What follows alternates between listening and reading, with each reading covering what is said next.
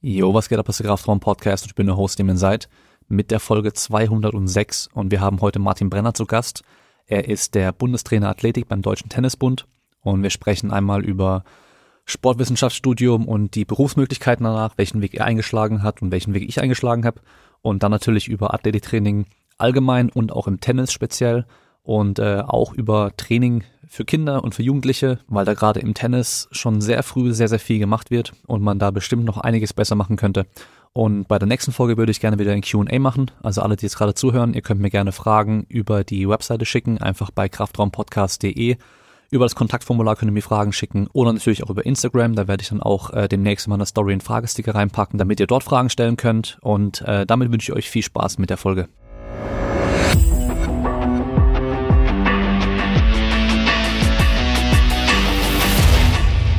Ich muss mal überlegen, von wann ich dich eigentlich kenne, weil ich glaube, von der Uni kann ich mich nicht dran erinnern, dass ich dich Ja. an der Uni schon gesehen hatte. Vielleicht gesehen mal irgendwo oder so, Ja. aber ich glaube dann direkt, als ich an OSP kam. Ja, wahrscheinlich muss genau die Zeit gewesen sein, weil du dann dein Praktikum da gemacht hast und ich schon da gearbeitet habe, quasi gerade mit der MTV und dieser Puls 7 Geschichte. Genau, das heißt, ähm, du warst, wir machen es mal so, weil immer wieder viele Leute fragen, hey, Sportwissenschaftsstudium interessiert mich eigentlich, ähm, ich will da irgendwie lernen, wie alles mit Training und so weiter funktioniert, aber was kann man denn danach so machen? Mhm. Und ähm, was ich mache, wissen die meisten ja schon. Ähm, was du jetzt machst, wissen sie aber noch nicht. Sie haben jetzt Ja. wahrscheinlich schon gelesen. Tennis, du, du machst irgendwas mit Tennis. Ähm, sportlich kommst du selber aber gar nicht aus dem Tennis, oder? Nee, gar nicht. Also ich habe äh, ursprünglich Leichtathletik gemacht, äh, ganz früher auch mal ein bisschen Turnen. Aber eigentlich habe ich Leichtathletik gemacht, da Zehnkampf gemacht und kam darüber dann eigentlich so ein bisschen äh, zum Sportstudium, weil ich gesagt habe, ich wollte was machen, wie viele wahrscheinlich auch, äh, was Bock macht, wo ich gesagt habe, okay, da habe ich eine Leidenschaft für und mein Ding war immer, wenn ich Bock auf was habe, dann bin ich gut da drin und wenn ich gut da drin bin, kriege ich auch einen Job, weil das ist ja immer so ein bisschen das Thema bei diesem Studium, wo die Leute sagen, ja, was machst du dann später damit? Ist das irgendwie finanziell lukrativ? Kann das damit was arbeiten?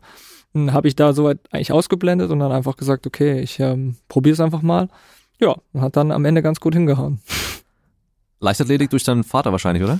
Äh, ja, mit auch, genau. Und sonst einfach, ähm, ja, weiß ich nicht, gab es bei uns irgendwie ums Eck ein ganz gutes Angebot und äh, ja, mein Vater macht das, äh, hat's aktiv betrieben, wobei ich gar nicht mehr genau weiß, wie rum das war. Also ob er eingestiegen ist, nachdem wir schon angefangen hatten oder andersrum, weil der erst im Seniorenbereich angefangen hat, also wirklich im, ich glaube mit 35 oder 40 hat er erst angefangen.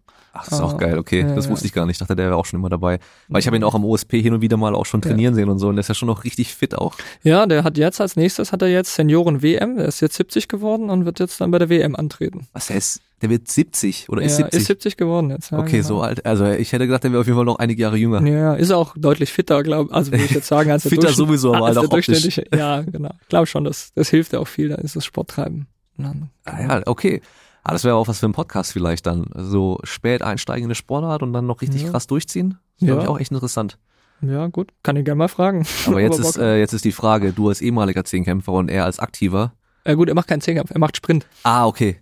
Er macht Ah, Sprint, okay. genau. Aber gut Also im ist- Sprint. ja. Wer zieht wen ab? Du oder? Ja, mittlerweile habe ich äh, eindeutig die Vorteile, Ja. weil also altersmäßig geht's nicht mehr so genau. Okay. Ja. Aber es war irgendwie, als ich 15, 16 war, gab es mal ein Rennen, wo wir genau, also zusammen angetreten sind sogar. So ein Geil. kleiner Wettkampf, wo das nicht altersklassenmäßig war, sondern so ein Vergleichskampf innerhalb des Vereins quasi. Oder innerhalb der Stadtgemeinschaft bei der Elge Filder und dann äh, waren wir halt im gleichen Lauf quasi und dann Aha. wurde am Ende mit der gleichen Zeit auch gewertet. Aber da war es gerade so dieser Break-Even quasi, wo du gesagt hast, okay, ich wurde immer schneller und er wurde halt schon langsam, Ah, okay, etwas okay. langsamer, sag Ja. ich mal. Ja. So, genau.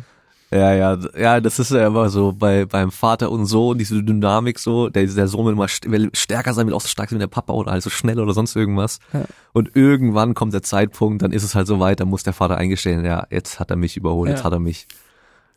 Wie es bei meinem Vater und mir war, weiß ich gar nicht, aber ich weiß noch, als ich mit dem Krafttraining angefangen habe, äh, mein Vater hat halt auch mal trainiert gehabt und ähm, da war der halt einfach noch deutlich stärker bei allem als ich. Hm. Aber ich weiß halt, irgendwann kam halt der Punkt, da konnte ich dann halt mehr. Ja. Und gut, mittlerweile ist natürlich auch deutlich älter und sowas, aber äh, auch immer noch dabei und immer noch fit, aber ja, geil. Dann ähm, Studium angefangen, weil du halt Bock hattest. Ich glaube, das ist bei den meisten ja auch so, war bei mir ja genauso. Also bei mir war es so, ich wusste halt auch nicht, was ich sonst machen soll. Mhm. Und ähm, da war ich halt aber auch schon voll interessiert, wie Training funktioniert und alles, weil ich halt selber auch das gemacht habe einfach. Mhm. Und ich glaube, so fangen echt viele an. Ich habe es auch im Studium damals von vielen gehört, so halt irgendwie gerade so, ja, Fußballer und ähm, ich kann ja gut Fußball spielen und äh, warum nicht halt Sport studieren so. Mhm. Aber dann kam bei vielen recht schnell so diese Überraschung so, ja, okay, wir kicken hier nicht nur und lernen nicht nur, wie man, wie man pumpt, sondern da ist ja so viel anderes noch mit dabei bei so einem Bachelorstudium. Bei dir war es noch Diplom. Ja. Aber war ja relativ vergleichbar von den Inhalten, glaube ich. Äh, irgendwie auch mit Sportgeschichte und, äh, keine Ahnung, Soziologie und den ganzen Kram.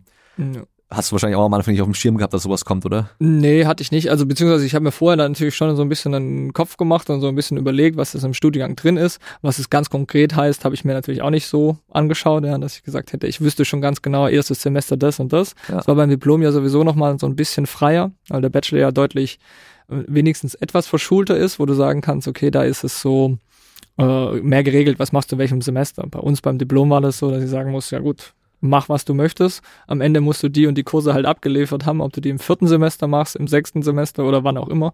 Das war immer so dir überlassen. Von dem her war es gar nicht so einfach, da zu sagen, was möchte ich denn genau machen. Aber durch das, dass das äh, mit Sportmanagement und Leistungssport war, habe ich schon gesagt, okay, das ist cool. Ja, und das Schöne dran ist es ja, dass es sehr, sehr breit aufgestellt ist.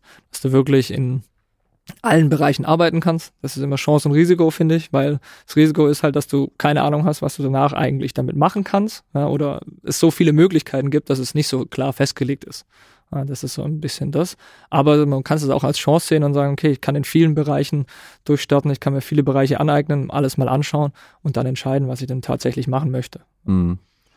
Ja, bei uns im Bachelor war es dann halt so, du hast dann alles mal so gesehen, aber du warst halt nirgends erstmal so richtig Experte oder so. Da hast du halt noch von, nicht von einem Thema so richtig, richtig viel Ahnung gehabt. Selbst mit den Vertiefungen und Schwerpunkten Mhm. und sowas war es halt trotzdem einfach, weil halt in theoretisch sechs Semestern so viel Verschiedenes reingepackt wurde, dass du halt überall an der Oberfläche gekratzt hast, so, aber dann theoretisch halt einen Master machen solltest, wenn du dich halt Mhm. vertiefen willst, oder du bist selber halt schon selbst voll dabei, in einem Thema dich selber rein zu vertiefen und auch dann später irgendwann Praxiserfahrung zu sammeln. Ähm, war bei dir wahrscheinlich mit dem Praktikum dann ähnlich wie bei mir auch mit dem OSP, oder? Ähm, ja, nicht ganz. Ich habe mein Praktikum gar nicht äh, beim OSP gemacht, sondern ich war fürs Praktikum, war ich in einem ganz anderen Bereich. Ich war bei der Erlebnispädagogik und ähm, Personalentwicklung so ein bisschen mit Outdoor-Sportarten, weil Mhm. das auch so ein bisschen mein, mein Steckenpferd ist, was ich gerne mache. Ski, Snowboard, Klettern, Bergsteigen, so die ganzen Geschichten. Ähm, und war da im Allgäu für sechs Monate und habe da so diesen Bereich mir mal angeschaut. Zum OSP kam ich dann eigentlich erst nach Ende meines Studiums, weil ich da ähm, mit dem Dieter Bubeck so ein eigentlich ganz gutes Verhältnis hatte, weil ich den über den Schneesport gut kannte. Und der hat mir dann gesagt, dass im OSP vielleicht so eine kleine Stelle wäre über das Thema Herzratenvariabilität, ähm, mehr so ein Vertriebsthema. Und dann war ich da und habe so mit einem kleinen Prozentsatz angefangen. Und dann gab es relativ schnell die Möglichkeit, ins Athletiktraining auch mit reinzuschnuppern, weil ähm, dort natürlich, man kennt die Leute, dann war, kam diese neue Anforderung, dass sie da jemanden gesucht haben. Und dann bin ich erst über so einen Vertretungsjob, bin ich da dann quasi reingerutscht und habe gemerkt, es taugt mir voll, macht richtig Spaß. Ähm, habe mich anscheinend auch ganz gut angestellt, weil äh, es dann so ging, dass sie es auch weiter haben wollten. Ja, und dann habe ich erstmal Volleyball Bundesliga da als Athletikcoach angefangen. Das war eigentlich ganz geil. Direkt zum Start war natürlich eine Riesenchance, gleich so ein gutes Team zu kriegen und gleich auf dem Level einzusteigen. Ähm, sicherlich nicht selbstverständlich, also war auch eine, war echt cool. Also super gelaufen einfach, muss man auch sagen. Ja, das ist so dieses Ding in dem Bereich. Du musst einfach auch ein bisschen Glück haben, du musst die Connections auch haben. Äh, deswegen sage ich auch immer, mach dein Praktikum am besten in einem Bereich, wo du halt später vielleicht auch hin willst, dass du die Mhm. Connections knüpfen kannst. Das Ja. war für mich auch das Wichtigste beim Studium. Klar, die Inhalte, was du lernst und so ist alles wichtig, aber natürlich halt auch einfach die Leute kennenlernen, Ja. die Möglichkeiten haben, ein Praktikum zu machen und so, weil wenn du für ein Studium Praktikum anfragst irgendwo, dann ist natürlich die Chance, da reinzukommen, nochmal höher. Ja. Also wenn du einfach so sagst, hey, ich würde gerne mal bei euch ein Praktikum machen. Ja, für was? Ja, einfach so. Dann Ja. denken die meisten auch so, okay, naja, vielleicht äh, machen sie es nicht unbedingt so. Ja. Ähm, das heißt, dann hast du nach dem Studium relativ schnell dann am OSP dieses Vertriebsthema gehabt, Mhm. über Herzratenvariabilität im Mhm. Produkt und dann halt bist du reingerutscht in das, in das Athletiktraining für die MTV Allianz, war das ja erste Genau. Bundesliga Volleyball. Erste Bundesliga Volleyball, jetzt gerade wieder deutscher Meister geworden. An der Stelle auch nochmal Glückwunsch. Ähm, genau, bin da mit reingekommen und dann über, auch wieder, weil die Trainer sich untereinander natürlich kennen, ähm, über den damaligen Co-Trainer, später Cheftrainer vom MTV, bin ich dann in, äh, zum Beachvolleyball auch gekommen, weil da eben auch noch Bedarf war, die noch einen Athletiktrainer ge gesucht haben. Und so hat sich das dann aufsummiert. Ja, und dann war ich mit am Anfang 25 Prozent bei diesem Vertriebsthema, dann war irgendwann 50 Prozent über diese ähm, über das Athletiktraining für die Halle und dann habe ich das andere noch nebenher gemacht mit kleinen Sachen. Also das ist auch immer das. Ich glaube, man muss sich da äh, schon freimachen von dem Gedanken, dass ich da hinkomme und gleich sage, okay, ich habe ein Studium absolviert, ich werde mit 100 Prozent einsteigen, ich habe gleich ein geiles Einstiegsgehalt. So ist es in aller Regel nicht, also meiner Erfahrung nach nicht, sondern fängt jeder irgendwo ein bisschen klein an. Man muss da halt die Chancen dann nutzen, sich präsentieren, gute Arbeit reinstecken, manchmal auch mehr Zeit als am Ende an Geld rauskommt. Ich glaube, das war bei dir auch nicht anders, ja, wo man sagen muss, okay, gerade in so einem Praktikum, du arbeitest viel, kriegst wenig finanziell zumindest zurück, aber da Erfahrung sammeln und ähm, ich sage mal, gute Arbeit fällt dann irgendwann schon immer auf. Ja, und das spricht sich rum und dann kriegst du da schon auch wieder eine nächste Chance, da einfach dich weiter reinzuarbeiten. Also mhm. Also das wäre so ein bisschen so das, was ich mitgeben kann. Ja, wie du gesagt hast, gute Connections aufbauen, Leute kennenlernen, offen sein, schauen, was wird denn da wo gemacht und dann ähm, versuchen, die Chancen, die du hast, dann natürlich auch zu nutzen. Ja. Ja. und halt auch der Gedanke, dass man nach dem Studium einfach irgendwo hingeht und eine Anstellung kriegt, ist vielleicht auch nicht ganz so einfach. Also es gibt natürlich Sachen, ich glaube beim MTV warst du dann angestellt mm, und ja. das OSP-Ding wahrscheinlich auch, aber ich glaube beim Beachvolleyball ist es wahrscheinlich dann nicht über eine Anstellung, sondern eher halt ähm, freiberuflich im Endeffekt. Genau, genau. Ich hatte quasi immer so eine Mischung. Das erste war über die äh, OSP Service GmbH, eine Service GmbH, die da ausgegliedert war. Ähm, darüber war ich angestellt mit 50 Prozent und Beachvolleyball lief dann on top quasi. Ja. Mhm. Und später war dann kam dann noch dazu dieses Forschungsprojekt, was wir gemacht haben, wo wir uns auch schon gesehen haben, da als du an der Uni dann noch warst, ähm, ähm, BMX-Rennsport mit Simon Schürrle als Bundestrainer und da war dann äh, Leistungsanalyse, war ein großes vom Bundesinstitut für Sportwissenschaft gefördertes Projekt. Das war dann auch wieder 50 Prozent. Das hat sich dann gut ergänzt, natürlich mit meiner Athletiktrainer-Tätigkeit am OSP, so war das vom Standort her ganz, ganz praktisch und konnte ich dann halt auf 100 Prozent quasi oder 100 Prozent Geld verdienen auch. Mhm. 110 oder 20 Prozent arbeiten, weil immer so ein bisschen Reich Reibungsverlust hast du natürlich immer. Ja. Aber äh, macht natürlich auch Spaß und ist ganz cool. Also da haben wir auch ein ganz cooles Projekt. Ja, Simon Schille war auch schon im Podcast, äh, mit dem haben wir auch schon mal aufgesprochen über BMX dann und Athletiktraining. Ähm, das, das mit dem Forschungsprojekt zum Beispiel, dass ich da ja dann auch mitgemacht habe, das war ja eigentlich auch nur dass halt ähm, sich an der Uni schon ein bisschen rumgesprochen hatte, dass ich halt so Videozeug und sowas kann. Ja. Das war halt echt einfach nur so, hey, wir brauchen hier Videos für für diese äh, für diese BISP-Projekte, dass wir die bei den ähm, bei den Kongressen, glaube ich, dann vorstellen mhm. können, auf, der, genau. auf die Webseite kommen und sowas.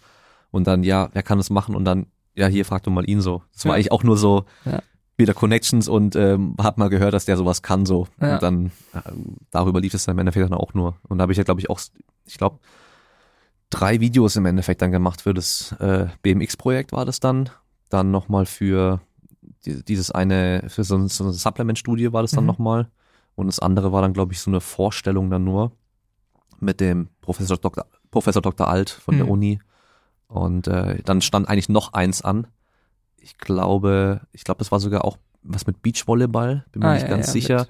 Aber das hat dann irgendwie nicht stattgefunden. Ich weiß gar nicht mehr, was ich glaube, wegen Corona war das nicht, das war irgendwas mhm. davor, aber das irgendwas war, davor, davor nochmal, ich weiß nicht. Ja. Irgendwas war da noch. Bei diesen Uni-Projekten ja auch manchmal so, da gibt's auch öfters mal dann nochmal Änderungen und so weiter. Aber ja, ja die waren alle Projekte, glaube ich, im Lehrstuhl vom Professor Dr. Alt. Mhm. Und da, ähm, ja, deswegen mussten wir dann quasi vorstellen, für die Geldgeber auch oder halt generell, dass die Leute interessiert sind, gab es da so einen Forschungsüberblick. Ja. Das war eigentlich ganz cool. Aber ja, ist oft so, dann äh, du kannst doch das, hast nicht, kannst du nicht das noch auch noch machen oder ja. da noch mit übernehmen. Und so ist halt immer so, hast du so einen kleinen Fuß in der Türe und dann kennst du die Leute wieder und dann geht's immer so, so ein kleines Schrittchen weiter. Ja, also ich denke, das ist schon auch wichtig in unserem Bereich, da sehr flexibel zu bleiben und auch ähm, ja, sich darauf einzulassen und zu sagen, mhm. okay, auch wenn es jetzt vielleicht bei deinem Beginn deines Studiums hast du ja auch nicht gesagt, okay, ich habe jetzt Bock auf Videoproduktion oder ich studiere jetzt Sport, weil ich Videos produzieren möchte, ja. ja. sondern es war einfach so ein Skill, den du mitgebracht hast oder was ja, du genau. privat gemacht hast und dann hat sich das halt super ergänzt, ja, dann konntest du das damit und öffnet immer wieder eine, eine weitere Tür.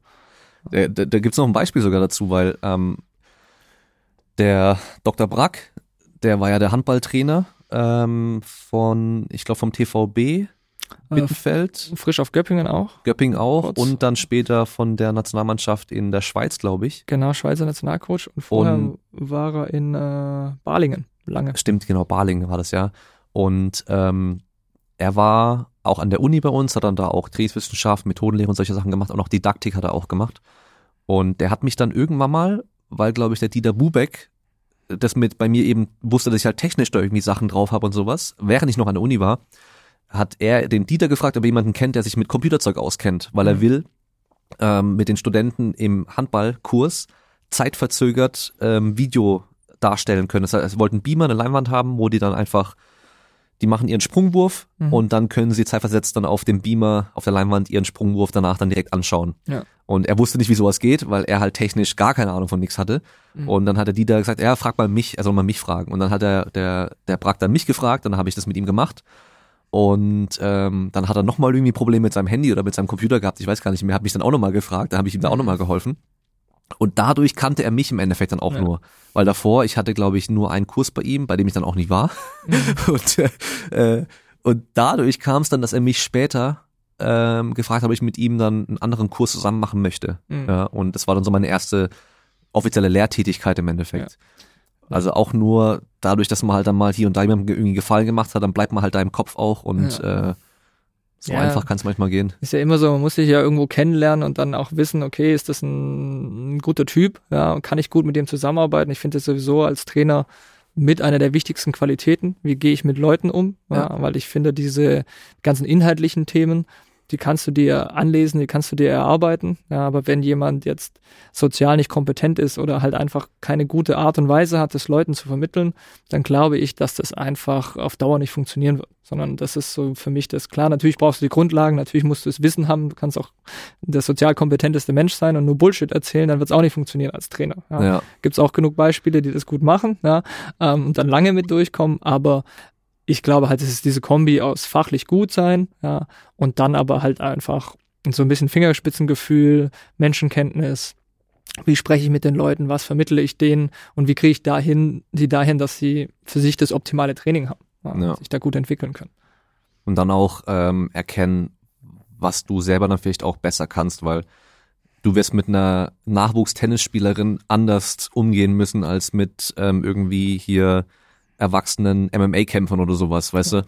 Das heißt, vielleicht kannst du eher das mit diesen Nachwuchstennisspielerinnen, Mhm. kannst, da passt du vielleicht besser rein und du passt vielleicht in einer anderen Rolle gar nicht rein, auch wenn du inhaltlich Mhm. das wieder gut könntest, aber halt menschlich kommt man dann nicht auf eine Wellenlänge Ja. vielleicht so. Das Ja. kann ja auch immer viel ausmachen. Ja, ist auch immer eine Frage der, der Anforderung. Ja, also hat jeder so ein bisschen so einen Typ. Ich Ja. zum Beispiel, ich erkläre gerne viel und habe da auch immer so das Gefühl, ich vermittel gerne den Athleten oder Athletinnen auch immer das Gefühl, warum machen wir was?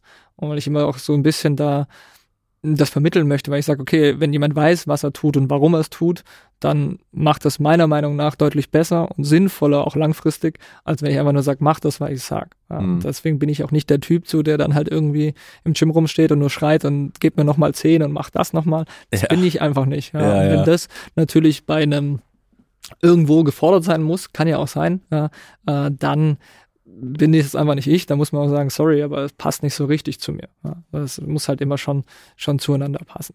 Heißt jetzt nicht, dass man nicht mal in der Trainingseinheit sowas machen kann. Und ich meine, das kann ja jeder von uns dann auch mal Gas geben und draufdrücken, ist immer einfacher, sage ich mal.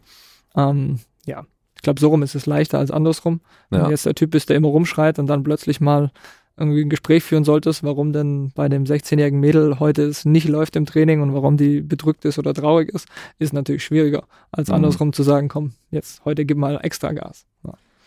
Das ist auch der Grund, warum ich mich so aus dem Personal Training eher zurückgezogen habe, weil die oftmals, die Kunden da oftmals eher so den Animateur haben wollen, der dich halt, der vorne ist so motiviert, so weil es wie bei so einem Gruppenkurs, der dann vorne ist so, Mhm. hey komm, noch fünf, wir machen weiter, let's go, toll machst du das so. Also darauf habe ich halt gar keinen Bock so. Ich will Mhm. halt, wenn die Leute wissen wollen, warum sie was machen sollen oder warum wir was wie machen, dann halt gerne erklären auch. Und dann halt einfach nur, ja, okay, du willst das beste Training, so machen wir es. Aber es geht nicht darum, dass ich dich jetzt hier so dazu bringe, das zu machen, sondern du musst schon von dir aus wollen. So. Ja. Deswegen halt auch der Profisport oder der Sport Ja. im Endeffekt so, weil da kommt's ja meistens von innen heraus, von Ja. den Leuten schon. Ja, es war auch immer so mein Ding, wo ich auch gesagt habe, so, ich brauche Leute, die wollen, die selber trainieren Ja. wollen. Ja, und ich helfe dir dann gerne und ich bin dann der Experte dafür und äh, nimm dich bei der Hand und sag dir wie und was. Und das ist natürlich im Jugend- und Nachwuchsbereich so, dass du schon noch ein bisschen dominantere Rolle hast. Wenn ich jetzt eine Spielerin habe wie Chantal Laboureur, die halt seit ähm, ja, zehn plus zehn Jahre Leistungssport macht, da spreche ich natürlich anders mit. Und dann hat die auch mehr Mitspracherecht, wird bei dir und Nico wahrscheinlich ähnlich sein, ja, Ja, wo du dann auch einfach dich austauschen und sagst, hey, wie geht's dir? Was meinst? Nehmen wir zwei, drei Kilo mehr. Und bei den Jugendlichen ist es natürlich, wird es noch mehr gesteuert, wobei ich auch da das schon anfange und sage, hey, Ziel soll sein, es soll so schwer sein, dass du sechs Wiederholungen schaffst, ja, oder dass du die schnellkräftig kannst. Was meinst du? Nehm mal was drauf. Weil ich Mhm. einfach finde, es ist auch ähm, für die Ausbildung von diesen Athleten und wir wollen ja mündige Athleten, ist immer so ein äh, schönes Schlagwort aus irgendwelchen Präsentationen. Aber eigentlich willst du das ja. Du willst ja Leute haben, Athleten haben, die am Ende auch selber trainieren können und gut trainieren können und wissen, was brauchen sie für ihren Körper. Ja. Gibt ja da meist leider viele Beispiele, wo dann die Athleten einfach immer nur stur machen, was der Trainer gesagt hat und gar nicht wissen, warum, auch nie Gedanken sich darüber machen, warum und wie und so. Dann ist der Trainer vielleicht mal nicht da, dann wissen sie gar nicht mehr, was sie machen sollen. so. Ja. Und das, Best, das Beste ist eigentlich, wenn der Athlet selber am Schluss auch schon weiß, wie das Training die nächste Woche aussehen wird. Ja. Und weißt du, so bevor er das Training den Trainingsplan schon gesehen hat, so er weiß Ja. halt, okay, wir sind gerade in so einer Phase. Wir haben äh, in zwei Wochen vielleicht einen Wettkampf oder in drei Wochen oder sowas und wir werden wahrscheinlich jetzt die Einheiten so und so und so gestalten, Ja. so ungefähr.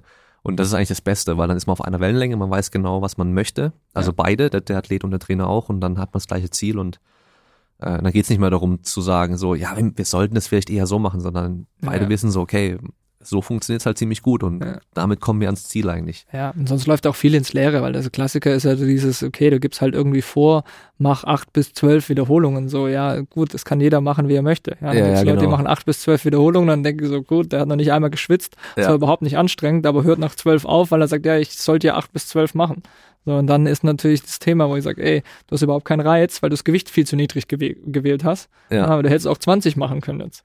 Ja, und wenn ich aber jemand vermittle und sage, okay, es muss in dem Bereich sein, damit es für dich anstrengend genug ist, dass die Muskeln dann äh, Reiz kriegen, damit auch wirklich was passiert, dann hat der vielleicht auch von selber die Idee und sagt, hm, halt mal, also Ja, wenn ja. ich jetzt hier eine halbe Stunde immer irgendwie zwölf mache, ich könnte aber 20 machen, dann stimmt was nicht. Ja, genau. Das, finde ich, müssen die Athleten selber lernen, weil oder selber wahrnehmen. Das hilfst du ihnen natürlich, ja, und musst es ihnen zeigen und sagen, aber dass sie so ein bisschen ein Gefühl dafür entwickeln, was löst denn bei mir wirklich einen Reiz aus und wie komme ich denn selber weiter? Ja. Da kann ich mich noch dran erinnern, äh, am OSP damals habe ich dann auch das Training mit dem Bundesstützpunkt-Mädels Volleyball gemacht. Äh, die waren in einem Nachwuchs, die waren dann irgendwie, es gab ja verschiedene Gruppen, aber halt irgendwie irgendwas von zwischen 13 bis 18 oder sowas waren die. Und da war halt eine, die halt einfach seit Monaten das gleiche Gewicht bei den Kniebeugen genommen hat. Hm. Und dann, dann habe ich die halt dann Kniebeugen machen sehen, ihre Wiederholung gemacht. Dann hat sie halt nach fünf Wiederholungen aufgehört, so wie es halt drauf stand. Sie soll halt Mhm. fünf Wiederholungen machen. Und es war halt so einfach, es war nicht mal mehr Aufwärmen. Hm. Wo ich dir gesagt habe, so, hey, wieso steigerst du das nicht, das Gewicht? Dann Ja. hat sie gemeint, ja, wir haben halt damals das mit den 40 Kilo gemacht. Ja, Und deswegen macht sie halt immer noch was mit den 40 Kilo. Hat dann niemals Ja. drüber nachgedacht, vielleicht muss sie mal das Gewicht steigern. ja, Oder dann war natürlich auch noch ein bisschen so das Thema so, oh ja, sie hat Angst mit mehr Gewicht, dann, dass sie dicke Beine kriegt und keine Ahnung was, das ist ja Ja. immer ein spezielles Thema extra noch dazu. Aber weißt du, die konnte halt locker 20 Kilo draufpacken und Ja. halt immer noch locker die fünf Wiederholungen schaffen. So, und dann habe ich ihr halt auch Ja. gesagt, so, hey, wenn du doch schon hier bist, dann nimm halt ein Gewicht, wo es dir dann auch was bringt. Wenn du schon da bist, deine Ja. Zeit hier ja, ja. opferst im Endeffekt, dann machst du so, dass es dir auch was bringt. Ja. Und dich zu einer, klar, die hat keinen Bock auf Kraftraum, die will Volleyball spielen. Hm. Aber wenn du dir halt erklären kannst, hey, wenn du das Training machst, dann kannst du potenziell besser Volleyball spielen, kannst du besser Ja. Volleyball trainieren. Dann verstehen sie vielleicht auch, dass sie dann halt sich auch da im Kraftraum anstrengen müssen. Weil ja, ja, ist genau. siehst du ja manchmal, also für mich immer ein super Beispiel sind halt so die Leichtathleten, die Trainingsgruppe draußen auf der Bahn, geben die Gas und dann gehen sie in den Kraftraum und machen ihr Trainingsprogramm schnell eine halbe Stunde durch, damit sie nach Hause können Hm. und ähm, nehmen halt überall so ein bisschen Gewicht, machen ihre Wiederholungen, gehen, damit sie fertig sind. Ja. Wo ich mir so denke, so hey, das war halt verschwendete Zeit fast schon. ja. Also die Intensität fehlt halt einfach teilweise komplett. Ja, du musst es mit Überzeugung machen, du musst wissen, warum mache ich das, damit es mir was bringt, ja, und dann entsprechend halt auch selber äh, clever sein, ja, und sagen, okay, wenn ich, wie du sagst, wenn ich hier bin und ich habe eine Stunde, ich habe eine halbe Stunde, dreiviertel Stunde, dann in der Stunde will ich ja auch was erreichen. So, und nur damit es gemacht ist, ein Haken dran ist, brauchst du auch nicht machen. Ja, dann kann ich auch sagen, sorry, aber dann lass es. Wahrscheinlich immer noch besser als gar nichts zu tun, natürlich, ja, aber ähm, einfach nutzt die Zeit doch sinnvoll, ja, und mach dann wirklich was, was dich auch weiterbringt und gestalte dein Training so, dass braucht manchmal mehr, manchmal weniger Erklärung oder an die Hand nehmen. Ja, aber gerade bei den Jungs ist manchmal ein bisschen anders. Ja. Wenn ich dann immer mal wieder auch mit Jungs trainiere, ist so, da musst du manchmal ein bisschen mehr auf die Form gucken, weil die natürlich mit 16 geil, hey, ich kann noch mal fünf Kilo mehr und der Kollege macht, keine Ahnung, 70 Kilo, komm, dann mache ich 75. Da muss natürlich ein bisschen mehr aufpassen, dass da die Form ja. ist. Aber bei den Mädels gerade habe ich schon immer das Gefühl, du musst eher gucken, dass die sich nicht unterfordern. Eben mhm. auf, gar nicht aus böser Absicht, weil die Mädels, die bei mir sind, sind alle leistungsmotiviert, die haben schon alle Bock, ja, aber einfach einfach aus so falschen, falschen Ideen raus, dass sie sagen, ja, nee, ich soll doch acht bis zwölf machen, habe ich genau das gemacht, was ich soll und dann passt es auch. Mhm. So, und da fehlt manchmal noch so ein bisschen das Verständnis für, dass ich sage, hey, ich muss mich an mein eigenes Limit bringen. Da muss ja nicht immer das Limit sein, aber halt der, der Inhalt oder das Ziel vom Training, das sollte erfüllt sein. Mhm. Wenn es halt Sprints sind, sind es maximale Sprints. Wenn es Sprünge sind, dann sind es maximale Sprünge. Ja. Und dann ist nicht irgendwie mit 70 Prozent. Oder wenn ich einen Tabata in die Geschichte arbeite, dann sollte der Puls halt oben sein. Ja? Ja. Und nicht, dass ich zwischendurch noch kurz entspannt quatschen kann. Ja, dann kann ich es auch lassen. Ja, genau. Also, und da ist, glaube ich, wichtig, dass man da ein Verständnis für schafft, warum mache ich denn die Sachen? Und dann können die Leute auch Vollgas geben. Ja. Dann lass uns nochmal zurückgehen zum Werdegang und zwar BIS-Projekt und ähm, MTV lief ja noch parallel damals. Genau. Und dann war das Projekt aber irgendwann dann rum. Genau, das Projekt war irgendwann zu Ende. Äh, diese Projekte sind immer zeitlich befristet, meistens über ein Jahr ähm, wo du so Zeit hast für dieses Forschungsprojekt und dann gibt es einen Abschlussbericht und dann wird das äh, veröffentlicht. Das war eigentlich ganz cool und danach habe ich dann, ähm, bin ich eigentlich schon beim Tennis mit eingestiegen. Ja. Also waren noch ein paar kleine Lehrtätigkeiten zwischendrin. An der Uni habe ich für Schneesport unterrichtet, ähm, so ein paar kleine Sachen, die man nebenher macht. Aber dann bin ich irgendwann über den OSP auch zum Tennis gekommen ja, und habe dann beim Württembergischen Tennisbund damals noch ähm, das Athletiktraining geleitet ja, und war dann quasi Vollzeit-Athletiktrainer dort ähm, ja, es war auch sehr cool, sehr abwechslungsreich. Ähm, war so eigentlich mein erster Kontakt mit dem Tennis. Also da habe ich mich dann so reingearbeitet in das Thema Tennis. Ähm, ist immer so ein bisschen erklärungsbedürftig oder viele fragen halt, wie kann es sein, dass du selber gar kein Tennisspieler bist und jetzt Athletiktraining im Tennis machst da ist immer so meine, meine Antwort, naja, ich muss ja wissen, was sind die Anforderungen in der Sportart. So, da kann man sich sehr gut schlau machen, da gibt's Studien, da gibt's Bücher, da kannst du gucken, was schaust du die Spieler an, wie funktioniert der Sport oder was, was brauchen die von mir? Und dann kriegen die ein Training, um das bestmöglich auszubilden. Und das ist ja für uns Athletiktrainer eigentlich unser Kerngeschäft. Ja, zu schauen, was braucht mein Athlet, egal in welcher Sportart, und wie kriege ich ihn dahin, dass er das hat. Mhm. Da ist dann auch immer das Thema so, ja, hm, wie kannst du das wissen, wenn du nicht, ja, musst ja natürlich sprechen mit den Tennistrainern, ich gucke dir Matches an, schau dir, äh, sprech mit den Leuten, schau dir Studien an, gibt's ja Analysen, wie lang dauert ein durchschnittliches Tennismatch, wie lang ist der Ballwechsel, wie äh, schnell servieren die, was machen die, was sind übliche Verletzungen im Tennis, zu allem gibt's Literaturgrundlagen so, und dann muss ich mir halt daraus gehend mein Training zusammenbasteln, was ich sage, okay, was funktioniert. Ja, mhm. diese Mechanismen, die lernst du genau im Studium, wo du sagen kannst, hey, um Schnellkraft zu verbessern, mache ich XY. So, wenn ich dann weiß, bei meiner Sportart brauche ich Schnellkraft, dann verbessere ich die. Für mich war es easy oder halt nochmal ein bisschen leichter, weil halt viele Parallelen auch zum Volleyball da sind, als auch Überkopfsportart, die Schulter stark belastet, ähm, auch ein Schlag in dieser Form mit drin. Von dem her hat es da schon einige Sachen, die ich schon kannte was den Einstieg dann natürlich deutlich nochmal ein bisschen erleichtert hat. Ja. Und vor allem geht es ja auch nicht darum, dass du denen Aufschlag beibringst, sondern dass die halt mehr Power kriegen, dass sie den auch schon viel härter machen können. Und den Aufschlag an sich, die Technik machen sie mit ihrem Tennistrainer. Deswegen, ich habe auch noch nie Kugelstoßen gemacht, außer in der Uni mal. Ähm, und auch andere Sportarten, die ich coache, Athletiktraining coache, habe ich auch noch nie selber gemacht. Aber ja.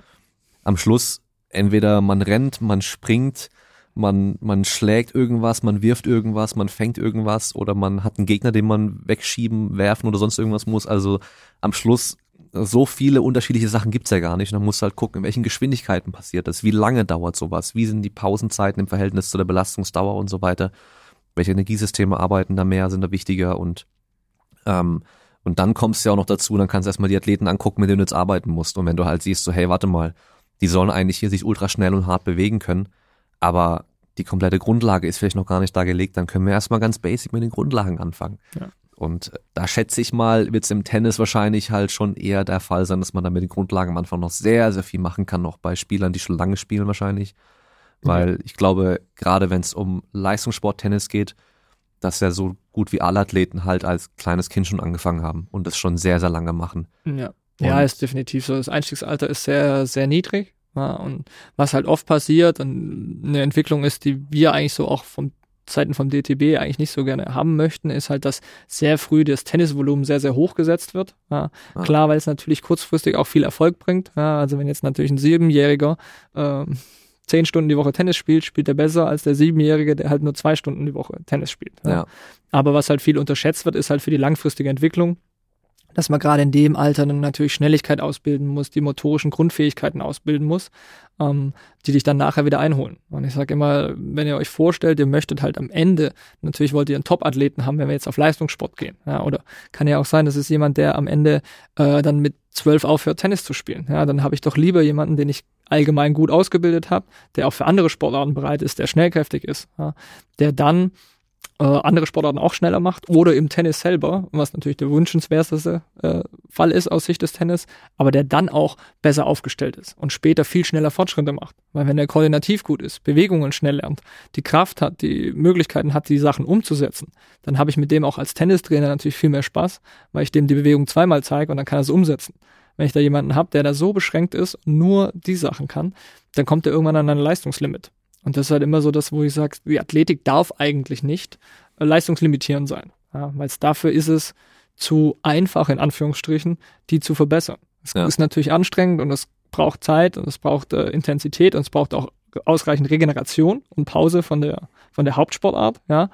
Aber prinzipiell kannst du die Leute schneller machen. Du kannst die Leute in einem gewissen Umfang natürlich, aber kannst sie ein bisschen schneller machen, du kannst sie stärker machen, du kannst gucken, dass sie gesund bleiben, ja, was auch so ein Riesenthema ist gerade bei Sportarten wie Tennis, die halt sehr belastend sind, weil halt doch viel gespielt wird. Du hast viele Richtungswechsel, du hast den Untergrund, du hast dann schon halbwegs einseitige Geschichte, weil du immer die Schläge nach vorne hast.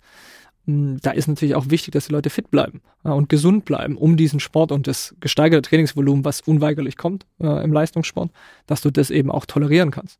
Sonst hast du viele Verletzungen. Und da ist wichtig, dass du wirklich von Anfang an Grundlagen im Athletiktraining mit reinbringst. Ja, mir fällt da gerade ein, mich hat mal ein Vater kontaktiert, der wollte Athletiktraining für seinen Sohn, Tennisspieler. Ich weiß es nicht mehr ganz genau. Ich glaube, der Sohn war sieben oder acht Jahre alt und er hat gemeint, der ist volles Talent und äh, volles Phänomen und ähm, ja, und hier würde gern zweimal die Woche mit mir, dreimal die Woche irgendwie jetzt noch extra was machen und so. Dann war natürlich auch recht schnell das Thema wegen Kosten und so weiter. Ähm, aber ja, erstmal gemeint, ja, ja, wir kriegen das hin und so. Und ähm, dann habe ich ihn gefragt, ja, hey, wie viel Tennistraining oder wie viel Tennis spielt denn der schon pro Woche? Und ich glaube mich zu erinnern, es waren irgendwie schon 18 Stunden die Woche ja. Tennis schon, in dem Alter, weißt du? Ja. Und dann habe ich ihm gesagt, du, ganz ehrlich, ich würde natürlich gerne machen, weil ich bei so jemand Jungem kannst du halt noch so viel bewirken und so einen großen Einfluss haben auf die auf, auf das Leben eigentlich auch so generell. Mhm. Also nicht nur athletisch, sondern einfach auf alles irgendwie, weil du halt dann relativ viel Zeit mit so einem jungen Menschen verbringst auch und ähm, der halt dann auch äh, einfach viel von dir auch lernen kann irgendwie.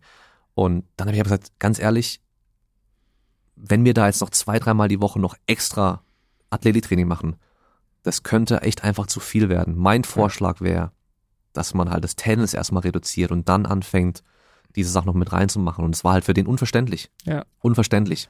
Ja, Aber das, war so viel. Ich habe gemeint, wann sollen wir das überhaupt machen? Ja. Der Junge muss ja noch in die Schule. Mhm. Das muss er, ja, auf jeden ja, Fall. Klar. Und eigentlich sollte der Junge auch noch ein paar Freunde haben, mit denen er auch noch Zeit verbringt. Ja. Zu Hause müssen die noch Hausaufgaben machen. Wann soll denn der jetzt noch mit mir trainieren? Ja. Vor dem Tennistraining macht es wahrscheinlich wenig Sinn. Mhm. Nach dem Tennistraining macht es wahrscheinlich auch wenig Sinn. Weil wenn der halt dann eh schon zwei, drei Stunden am Tag irgendwie spielt, wann, wann willst du denn da noch das machen so? Ja. Und ich habe mich dann sogar echt mit denen noch einmal getroffen, ähm, um, um den Jungen einfach mal zu sehen und dann auch dann zu sehen, was der im, im Training macht. Und dann war das da halt mit einem Personal Tennis Trainer auch noch, der den da gedrillt hat und ähm, dem Jungen hat es gar keinen Spaß gemacht, das hast du gemerkt. Mhm. Also wirklich, dem hat es gar keinen Spaß gemacht. Und ähm, dann war irgendwie war das irgendwie so, dass dann der, der, der Personal Tennis Trainer, mit dem war das dann vorbei an, an dem Tag und dann sollte der dann später noch irgendwo anders, mit welchen Spielen noch. Mhm. Und dann hatten die aber so ein bisschen Zeit, einfach ein bisschen Pause. Und da habe ich mit dem Kleinen haben wir ein bisschen geredet so und dann mit ihm einfach mit dem Ball ein bisschen gespielt, weil der wollte eigentlich mit dem Tennisball spielen ohne Tennisschläger so die ganze mhm. Zeit. Aber davor hat er halt immer Stress bekommen, wenn er das gemacht hat, so hey, weißt du, so hör auf damit. Ja, ja. So, Alter, hey, der Junge, der will einfach nur spielen. Mhm. Das war echt schlimm zu sehen für mich irgendwie, ja. weil ich bin mir sicher, der wird nicht lange Spaß am Tennis haben. Ja. Das macht wahrscheinlich schon auch Spaß irgendwie, weil du halt einfach auf so einen Ball draufhauen kannst und wenn du dann auch noch gut bist, dann macht es natürlich erst recht Spaß. wenn du als Siebenjähriger irgendwie gegen Zehnjährige gewinnst und sowas, natürlich ist es cool und macht auch Spaß. Aber ob der mit 15 noch Tennis spielen will, Ja, ja das ich ist weiß halt, es nicht. Also unwahrscheinlich. Ja, das ist halt immer ein großes Problem, dass da einfach von, von Seiten der Eltern dann natürlich viel, manchmal viel Druck gemacht wird oder halt, die wollen natürlich nur das Beste für ihr Kind. Ja, und die denken halt, das Beste wäre mehr und mehr und mehr und mehr. Ja. Und, aber es gibt eigentlich ganz klare Empfehlungen. Da gibt es vom DTB auch ein Rahmentrainingskonzept, wo drin steht, wie viele Stunden man maximal gespielt sollten, ähm, also gespielt werden sollten. Ja. Und da ist dann Athletik ein großer Teil, ja, sagen wir so 30 bis 40 Prozent Athletik ja, in den jungen Jahren. Ähm, die haben wir kaum, ja, irgendwo. Wenn ich dann wieder junge Mädels krieg mit 13 oder so, die bei Lehrgängen bei mir sind, da ist kaum Athletik, ja, dann machen die wenig oder wenn dann halt on top noch. Ja. Und es gibt Ja. natürlich dann auch wieder das Problem, dass du selber, was du vorher schon gesagt hast, wann soll ich das noch machen? Ja, und wo ich dann vielleicht auch schon sehe, hey, das Kind ist schon so belastet, ich möchte jetzt nicht eigentlich nochmal eine Einheit draufsetzen. Ja, die Eltern wollen mehr Training, aber ich muss eigentlich sagen, hey, eigentlich wäre weniger Training besser. Ja, oder nimm Tenniszeit weg, um athletisch was zu machen, weil es würde dir mehr bringen Ja. langfristig zumindest, ja, und kurzfristig eigentlich, mittelfristig auch schon, ja, aber das sehen die dann halt nicht. Ja, und dann stoppen die das. Und dann von mir selber zu sagen, okay, ich mache trotzdem noch eine Athletikeinheit on top, will ich dann auch immer nicht, weil ich sage, hey, ich möchte nicht einen 15-Jährigen mit Knorpelschäden in beiden Knien haben, ja, weil Mhm. das sich so überlastet hat. Und das gibt's halt leider immer mal wieder. Also Ja. da haben wir immer mal wieder ähm, Spieler, die da einfach oder Spielerinnen, die da einfach die Belastung zu hoch setzen und sich damit selber am Ende wieder limitieren. Weil ich meine, ein verletzter Spieler spielt nicht. Ja. Der macht keine Punkte, der gewinnt keine Turniere, der macht lang nichts. Und der verliert die Lust am Spielen und der wird nicht, wird auf Dauer nicht besser werden. Sondern du brauchst lange Phasen, wo du verletzungsfrei und gut kontinuierlich arbeiten kannst. Ja. Und das ist halt, was von vielen Eltern manchmal einfach nicht gesehen wird. Wo ich sage, ja, die denken halt noch mal mehr, noch mal mehr. Dazu kommt beim Tennis natürlich immer noch, es ist natürlich jetzt auch eine Sportart, die meistens finanzkräftig ist, wo es kein Problem ist, äh, oder kein Problem, aber machbar ist, sich einen Personal ähm, Tennistrainer zu leisten, wo du noch einen Personal Athletikcoach dazu hast, dann bist du manchmal beim Verband noch, dann hast du so dieses Problem, dass es halt wirklich sehr viele äh, Einflussfaktoren sind. Ja, dann hast du plötzlich drei Trainer, vier Trainer, die da an einem Spieler, einer Spielerin ähm, rumdoktoren, sage ich jetzt mal. Ähm, das ist schwierig. Ja, dann musst du das koordinieren, dann brauchst du eigentlich wieder jemanden, der sagt, okay, was machen wir montags im Training, damit ich dann weiß, was ich dienstags machen kann und was der andere dann wieder mittwochs macht. Und das abzustimmen, ist natürlich schon schwierig. Ja, Sprichwort, zu viele Köche salzen die Suppe. Das passt da halt perfekt. ja. ist Ja. genauso das Thema, wo du sagen musst, da es fordert dann halt auch ein Commitment, wo die Leute sagen, okay, ich möchte mit dem arbeiten, das ist jetzt mein Trainer und auf das System lasse ich mich ein. Und ja, das ist so das Schwierigste, weil halt natürlich, ich verstehe es auch, Kollegen, die natürlich dann freiberuflich tätig sind, müssten natürlich auch Geld verdienen und möchten natürlich dann auch mit den Spielern arbeiten und haben auch dann, ich will da niemandem eine böse Absicht unterstellen, ja, sondern die sagen halt auch, okay, ich kann dir da mehr bieten, als jetzt zum Beispiel im Verband, bist du halt in der Gruppe mit fünf. Ja, Finde ich jetzt nicht schlimm für einen Zwölfjährigen, ja, sondern eher gut, weil du sagen musst, hey, ist cool, ja, aber da gibt's halt Eltern, die sagen, ist ein Verkaufsargument, ja, bei mir hast du Personal Einzelcoaching. Ja. Dann sagst du, hey, für einen Zwölfjährigen, lass mal die Kirche im Dorf und guck mal, dass der mit ein paar Gleichaltrigen da sein Training macht und dann ist es gut. Ja, und dann reicht es auch, statt den nochmal extra mit Personal Training quasi vollzustopfen. Ja, und dann wird's irgendwann auch einfach zu viel.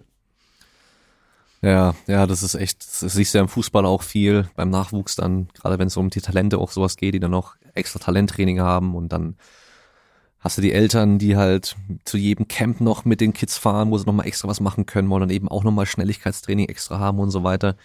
Alles verständlich, weil man sieht halt da vielleicht eine Chance und denkt, ähm, hey, wenn wir das unterstützen und fördern, könnte da echt was aus dem, aus dem Kind werden und er könnte da erfolgreich in der Sportart werden und so. Und das macht denen ja anfangs auch Spaß. Aber ich hatte eben halt auch einen Jungen, der mir halt gesagt hat, weil er so viel Fußballtraining hat, dass er halt erstmal unter der Woche jeden Tag Fußballtraining auch hat und am Wochenende halt immer mindestens einen Spieler dann auch hat, weil er halt auch in zwei Mannschaften ist. Also in so einer Talentmannschaft und halt in so einer normalen Vereinsmannschaft. Ähm, dass der halt auf keine einzige ähm, Klassenfahrt mitgeht, Hm. weil er da ein Training verpasst oder vor allem halt auch Spiele verpasst und sowas. Ja. Also kein Landschulheim und nix. Also Ja, ja, und das ist halt schade. Erstens für die persönliche Entwicklung finde ich das Ja. schwierig. Und zweitens muss ich auch sehen, selbst trainingstechnisch ist es nicht immer sinnvoll. Ja, weil Ja. gerade die sind dann die, wo ich sage, okay, dir würde Schnelligkeit gut tun. Ähm, jetzt wissen wir alle, Schnelligkeit sollte ich halt ausgeruht sein, muss ich Genau. fit sein, um Schnelligkeit zu trainieren. Das erreiche ich bei denen zum Teil schon gar nicht mehr, weil die einfach so voll sind mit ihren anderen Trainings. Und das ist schwer genug, das zu koordinieren mit der Hauptsportart und dem Athletik. Das geht aber alles gut. Ja. Nur wenn du dann halt nochmal zwei Coaches irgendwo dabei hast und der spielt dann da nochmal, da nochmal und jeder meint's gut und jeder möchte nochmal ein bisschen mehr machen, kommst du irgendwann dahin, dass die trainieren, trainieren, trainieren, aber eigentlich gar nicht das erreichen, was sie möchten. Ja. Und dafür müsstest du eher sagen, hey, mach mal zwei Tage Pause und dann machen wir weniger Einheiten, die aber mit der nötigen Intensität und mit einem Bereich, wo sie uns wirklich vorwärts bringen. Ja, das ja. ist aber sehr schwierig dann wieder mal, mal zu vermitteln, weil klar, Stück weit hast du ja auch Erfolg damit. Du machst mehr, machst mehr, wirst immer besser. Und dann zu sagen, okay, jetzt mache ich weniger, um noch besser zu werden, ist natürlich erstmal unlogisch. Ja? Aber das andere ist halt irgendwann limitiert. Du kommst halt dann in die Intensität nicht rein und kannst dann nicht in den Bereichen arbeiten, die für viele von diesen Spielerinnen einfach notwendig sind. Oder Athleten. Ja, weil du sagst, okay, weil das Training A hat dich jetzt bis zu diesem Punkt gebracht. Das wird dich aber nicht drüber hinausbringen. Ja, dann muss ich halt irgendwann entscheiden, okay, stelle ich es um und habe die Chance noch oder mache ich so weiter und bleib halt auf dem, auf diesem Level, ja, auf dem ich bin. Da komme ich hin, das ist vielleicht auch ein gutes Level, aber wenn ich halt Spitzenlevel möchte oder meine individuellen Schwächen zum, äh, auszumerzen, muss ich halt was ändern und anders trainieren. Und wir machen eine kurze Pause von der Folge. Und wenn dir die Folge gefällt, mach mir doch gerne den Gefallen und gib bei Apple Podcast eine 5-Sterne-Bewertung ab mit einer Rezension. Bei Spotify kannst du genauso 5 Sterne geben und bestimmt auch in der Podcast-App, die du benutzt kannst du bestimmt auch irgendwie Rezensionen schreiben, Sterne geben, bewerten, sonst irgendwas in der Richtung. Damit machst du mir auf jeden Fall einen großen Gefallen. Dann gibt's noch eine Möglichkeit mit dem Code Kraftraum bei esm.com immer den besten Deal zu bekommen. Das heißt 10% auf alle Supplements mindestens plus nochmal die aktuelle Wochenaktion. Dann, falls du Home Gym Equipment brauchst, Langhanteln, Gewichte, Racks und so weiter, kannst du bei simpleproducts.de 7% sparen. Und falls du neue Jeanshosen brauchst, kurze Hosen, Bermudas oder Hemden, kannst du bei asparrow.com 10% sparen auch mit trainiertem Körper passen die Klamotten da ganz gut. Und dann haben wir noch everjump.fit. Dort gibt es Premium-Sprungseile in verschiedenen Sets oder auch einzelne. Und dort kannst du nochmal 15% sparen mit dem Code Kraftraum. Und damit wünsche ich weiterhin viel Spaß mit der Folge. Dann sehen sie halt bei den ganzen Profis, bei den Erwachsenen, bei den Top-Spielern, dass die halt auch stundenlang trainieren. Aber das ist halt was anderes. Man darf es nicht so sehen, dass nur weil die jetzt so, keine Ahnung, wie viele Stunden pro Woche trainieren, dass wir es mit dem Nachwuchs genauso machen sollten oder können. Ja.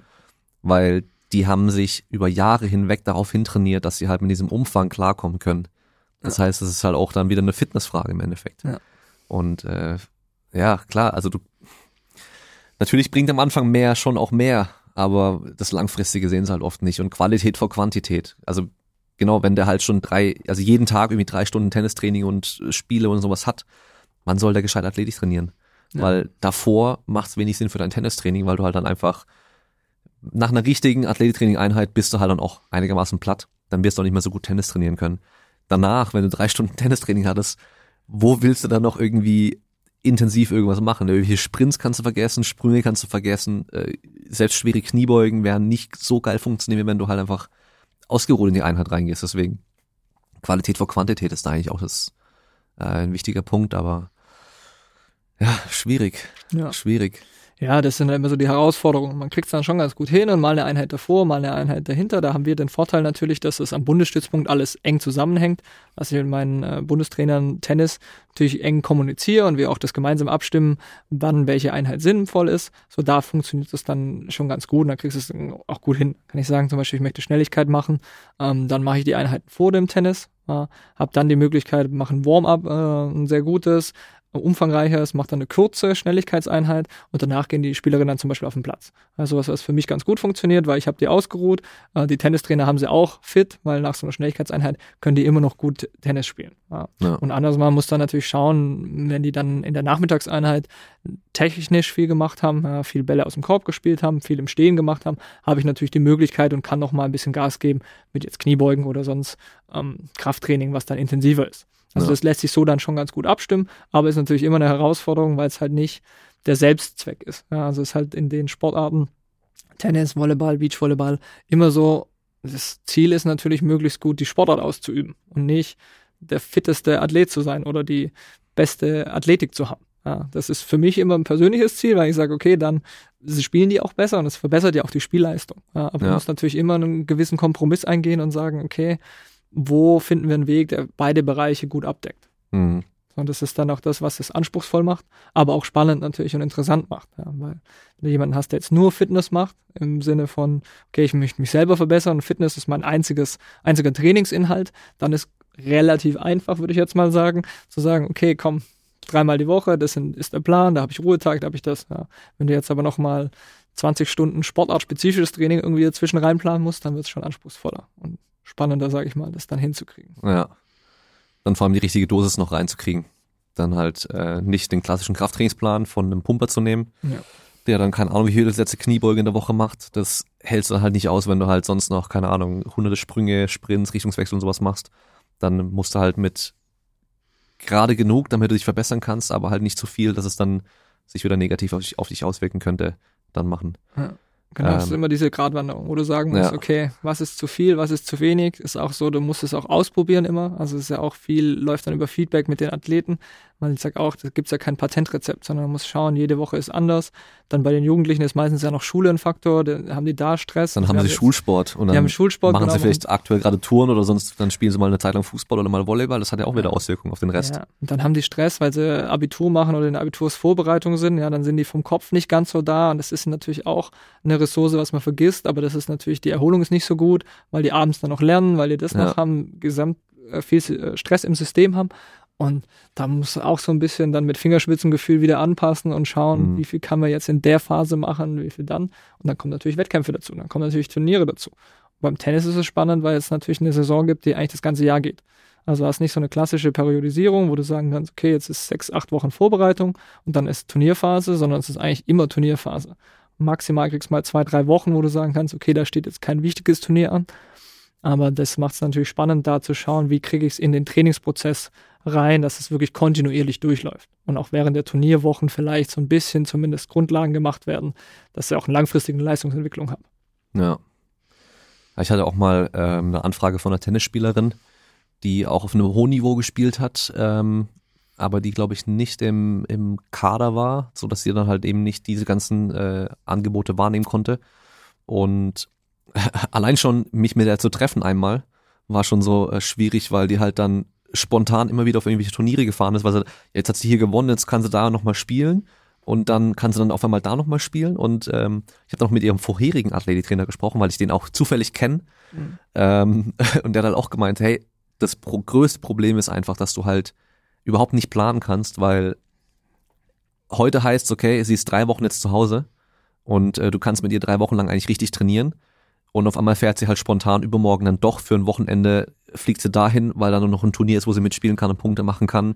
Oder hat sich da nochmal qualifiziert und das halt so unregelmäßig die ganze Zeit ist, dass du halt dann echt einfach immer nur das Beste draus machen kannst, aktuell mit dem, was du halt gerade theoretisch machen könntest, äh, ohne zu wissen, wie es morgen wieder aussieht. Ja. Ja, das ist, das ist wirklich schwierig. Und da ist so ein bisschen das Problem, oder was ist die Lösung für die Periodisierung für mich ist so ein bisschen, dass ich versuche halt möglichst viel in die Wochen reinzukriegen, ja, dass ich gar nicht so klasse, äh, gerade so Blöcke mache, wo ich sage, okay, ich mache jetzt sechs Wochen Aufbau, ja. so das kannst, da kannst dich von verabschieden, das wird ja, nicht funktionieren. Aber gerade da kommt ja dann diese Grundausbildung dann rein, wenn die halt als Kinder und Jugendliche mhm. diese die ganzen Grundlagen gelegt haben im Athletikbereich, dann kannst du halt auch später mit äh, einfach nur hier und da, sag ich mal, gescheiten Trainingseinheiten, wo alles immer ein bisschen drin ist, die dann auch fit halten. Aber wenn du dann erst entwickeln musst, wenn die schon auf diesem Niveau sind, dann kannst du halt voll vergessen eigentlich. Ja, ja, das ist extrem schwer. Also wenn dann so ein 16-, 17-Jähriger ankommt oder ähm, ein Mädel, das keine Kniebeuge kann und überhaupt das muskulär, also Kniebeuge ist ja nur quasi das, das Trainingsmittel, aber wenn ich merke, okay, die Rumpfstabilität ist nicht da ja, und sie kann das nicht belasten, äh, wenn sie in die Ecken läuft und das siehst du dann auf dem Feld. Das sind dann Probleme, die sie hat, wenn sie Tennis spielt. Ja. Und wenn die nicht da keine guten Grundvoraussetzungen sind, dann ist es sehr, sehr schwer, das dann aufzuarbeiten. Weil irgendwann ist ja der, dieser Trugschluss, wenn die Leute sagen, mit zwölf oder so müssen die Kinder schon so viel spielen. Das ist ja nicht der Fall. Ja. Umso älter die werden, umso mehr müssen sie dann tatsächlich spielen, um halt dieses Niveau zu halten und da hinzukommen. So, und wenn dann die Grundlagen fehlen, dann muss ich eigentlich die Zeit wieder investieren in Athletik. Und dann habe ich aber noch weniger Zeit. Ja, das heißt, ja. Das ist eigentlich wieder so volles Argument zu sagen, hey, früh guck, dass die athletische Grundausbildung passt, dass du da keine Baustellen offen hast, weil wenn du in diesen Profibereich reinkommst, dann ist sowieso so viel, dass du, du brauchst du eh alles. Ja, dann musst du die Athletikeinheiten machen, aber du musst die eigentlich machen, um dich zu entwickeln und nicht um Baustellen aufzuarbeiten, die du mit 15 hattest, weil du da halt deinen Rücken nie trainiert hast und deswegen Probleme kriegst mit ähm, ja, Rückenschmerzen oder sonst was. Ja. das ist ein bisschen. Ja, das ist, ja. Aber das beste Argument eigentlich dafür halt eben, das äh, früh schon zu machen. Ja. ja, da früh einzusteigen und aber halt auch äh, altersgemäß. Ja, wie du vorher sagst, das kann ja auch spielerisch sein. Ja, ja genau. Sechs, siebenjährigen, die sollen ja nicht irgendwie da äh, an die Langhantel und strikt und den Trainingsplan haben, sondern es kann, läuft viel über Spiele. Da kannst du Staffelspiele machen, dass die schnell sind. Kannst du motorische Aufgaben machen, so wirklich, dass die, dass die dann Spaß haben und das auch ähm, ja gerne machen. Und dann auch allgemein. Ich bin immer ein Fan von Zweitsportarten. Ja, die sollen noch was anderes machen. Die sollen noch Tunnen, die sollen noch Leichtathletik machen. Irgendwie auch eine Mannschaftssportart, vielleicht Fußball spielen, Handball spielen, irgendwas, wo du sagst, okay, ist was ganz anderes gefordert, aber es ist einfach eine motorische Grundausbildung, die dir dann nachher so zugutekommt. Weil wir viele Talente bei uns haben, die halt auch Fußball gespielt haben auf hohem Niveau, auch bei den Mädels. Ja, die hatten dann die Wahl manchmal zwischen Fußball und Tenniskarriere und entscheiden sich dann halt mit 14, 15 so, okay, jetzt wird's so, dass ich beides nicht mehr auf dem hohen Niveau machen kann. Ja, dann gehen die halt in Richtung Tennis oder auch mal in Richtung Fußball. Aber das ist ein sehr gutes Modell, wo ich sage, okay, da sind Leute dabei, die wirklich, wirklich sehr gut sind, talentiert sind und halt dann die Sachen auch schnell lernen und schnell umsetzen. Ja. Da, also du warst ja beim, beim WTB mhm. und hast dann aber irgendwann im Endeffekt den Wechsel gemacht zum DTB, zum Deutschen Tennisbund. Genau. Ich, und bist da jetzt der Bundestrainer Athletik. Bundestrainer Athletik heißt Für dann, okay. den Damenbereich. Genau. Für den Damenbereich, okay. Ja, also wir haben zwei Bundestrainer. Wir haben einen Bundestrainer Athletik für die Herren und einen Bundestrainer Athletik Damen quasi, ähm, genau, in, in, Vollzeit. Und dann haben wir noch den Jonathan, der in München auch mit als ähm, in der Teilzeitanstellung beim DTB ist für den Athletikbereich. Also okay. quasi ja, ich hatte zwischendurch noch eine Stelle an der Uni, war da zwei Jahre Geschäftsführer beziehungsweise sportlicher Leiter beim Hochschulsport. Gemeinsam mit einer Kollegin haben wir habe ich dann die Leitung gemacht. Das war auch sehr cool, hat auch Spaß gemacht, war aber mehr Schreibtischtätigkeit und dann halt mehr im Orga-Bereich, also Trainer einstellen, Sportprogramm planen. Und habe dann irgendwann das Angebot gekriegt vom DTB und habe gesagt, okay, ich habe eigentlich schon nochmal Bock auf Leistungssport und ein bisschen näher dran zu sein an den Athleten und wirklich halt so diese tägliche Arbeit auch da was zu entwickeln und ja, den Spielerinnen zu helfen, da besser zu werden. Ja. Deswegen bin ich dann äh, einen, was haben wir jetzt, 2020, ja, habe ich angefangen. Also ich habe jetzt, ja, genau. Genau, okay. Und halt Jahr. parallel durchgehen immer noch dein Beachvolleyball-Team. Genau, Beachvolleyball-Team, äh, Beachvolleyball-Nationalteam. Ähm, das war ursprünglich ähm, die Chantal Laboureur und die Julia Sude.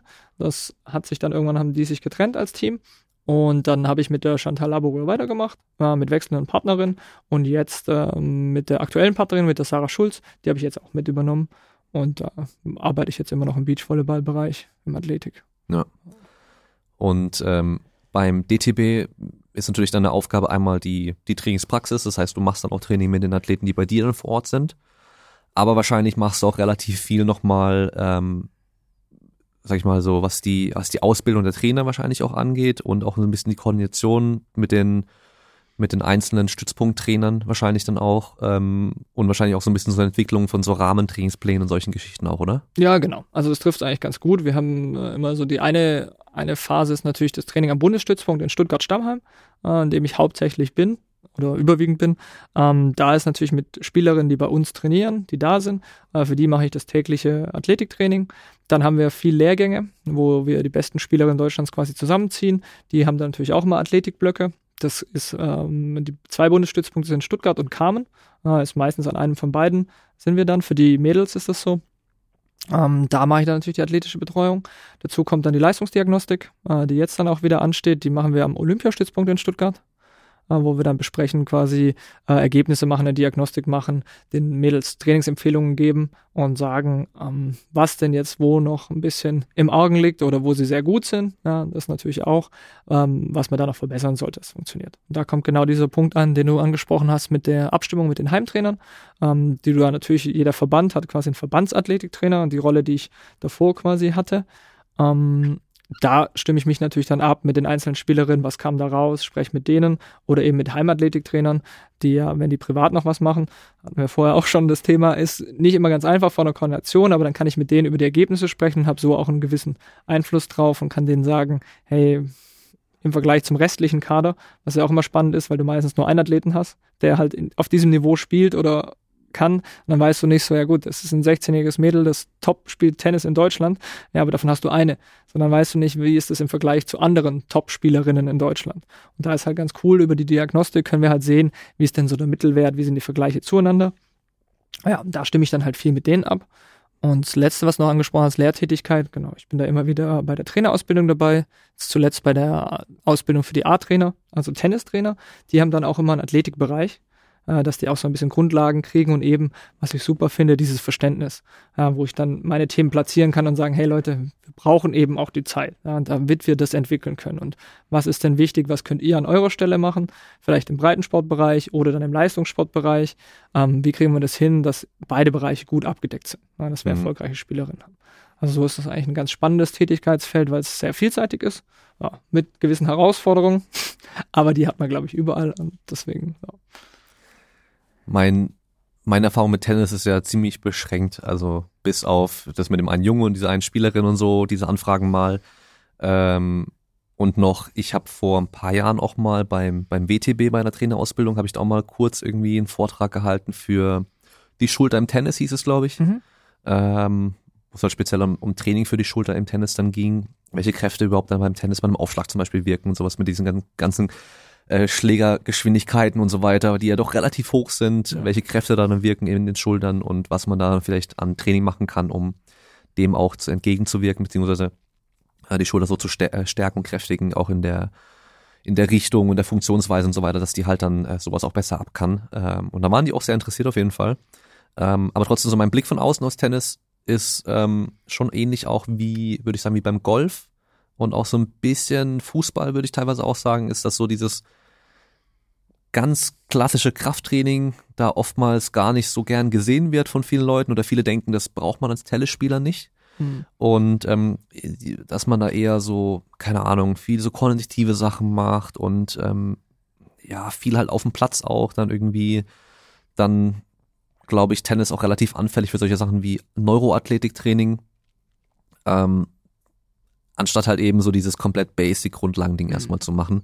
Ähm, wobei ich aber glaube, dass da wahrscheinlich jetzt aktuell so nach und nach dieses Verständnis auch kommt, so hey, auch wenn ich einfach nur eine Knie, eine schwere Kniebeuge mal mit denen trainiere und vielleicht ein bisschen Bankdrücken und Rudern von mir aus, also irgendwelche, egal welche Übung erstmal, aber einfach mal schweres Krafttraining mache, dass es doch Sinn machen kann für so Tennisspieler. Und äh, ich meine, Serena Williams, was ja viele sagen, der größte Unterschied von ihr zu den ganzen anderen weiblichen Spielerinnen war halt einfach, dass sie halt die einfach deutlich stärker und schneller ist halt. Mhm. Also einfach in der Athletik, denen halt extrem überlegen ist den meisten und dadurch halt einfach den Vorteil auch hatte. Ja. Und äh, was ich letztens gesehen habe, es gibt, glaube ich, eine relativ junge Top-Tennisspielerin, die bei Instagram immer wieder relativ schwere Kniebeugen und Kreuzheben und sowas postet. Mhm. Die äh, Sakari. Um, ähm, die ist äh, Griechen. 17 oder sowas, glaube ich, kann es sein, oder 19. Also relativ jung und hat aber ja. irgendwie auch relativ kurz vor kurzem irgendwie auch was Größeres gewonnen, glaube ich, oder äh, gut gespielt. Ja, also vor kurzem, vor paar Monaten kann ja, auch gewesen sein. Kann auch die Raducano sein.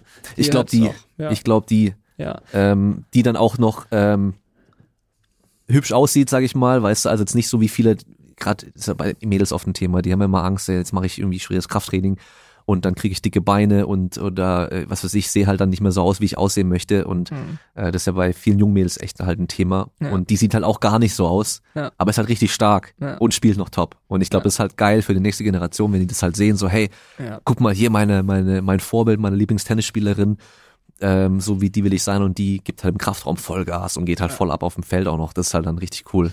Ja, ich denke, das ist so eine Entwicklung, die ganz cool ist, wo du siehst, okay, da hilft uns dann Instagram und die ganzen so sozialen Medien dann schon auch tatsächlich mal, wenn du wirklich siehst, dass die Profis es auch machen. Und es ist so, also ich habe auch mit vielen Leuten gesprochen, die auf der Tour selber stehen, also auf der World Tour quasi spielen oder ATP, WTA Tour spielen, ähm, die sagen, es ist nicht wegzudenken. Also auch während der Turniere machen die harte Krafttrainingseinheiten. Und durch diese sozialen Medien wird das immer mehr transportiert, sodass dann siehst, okay, die machen das alles, die Profi machen das alles. Das wird dann schon ein bisschen runter und es färbt so langsam ab, dass das reinkommt. Plus ist es ja so, dass äh, der Tennis sich nach und nach jetzt schon Expertise von außen holt. Äh, wenn du dann Athletiktrainer und Coaches hast, die da Ahnung haben, die sagen natürlich auch, du brauchst es. Ja, also meine Meinung auch, du brauchst Grundlagen im Kraftbereich. Ja. Also ich bin da auch großer Fan von, weil einfach das, die Muskulatur muss vorbereitet werden auf diese harten Belastungen. Ja, und dann ist immer das Thema koordinative Übungen, ja, brauchst du auch, koordinative Ausbildung, alles gut, Schnelligkeitssachen sowieso, gerade im Kinder- und Jugendbereich, aber Wichtig ist halt, dass du ein muskuläres Gerüst aufbaust, was diese ganzen Belastungen tolerieren kann. wenn du das nicht hast, dann hast du früher oder später ein Problem, weil dann gibt es Verletzungen, dann gibt es Überlastungen.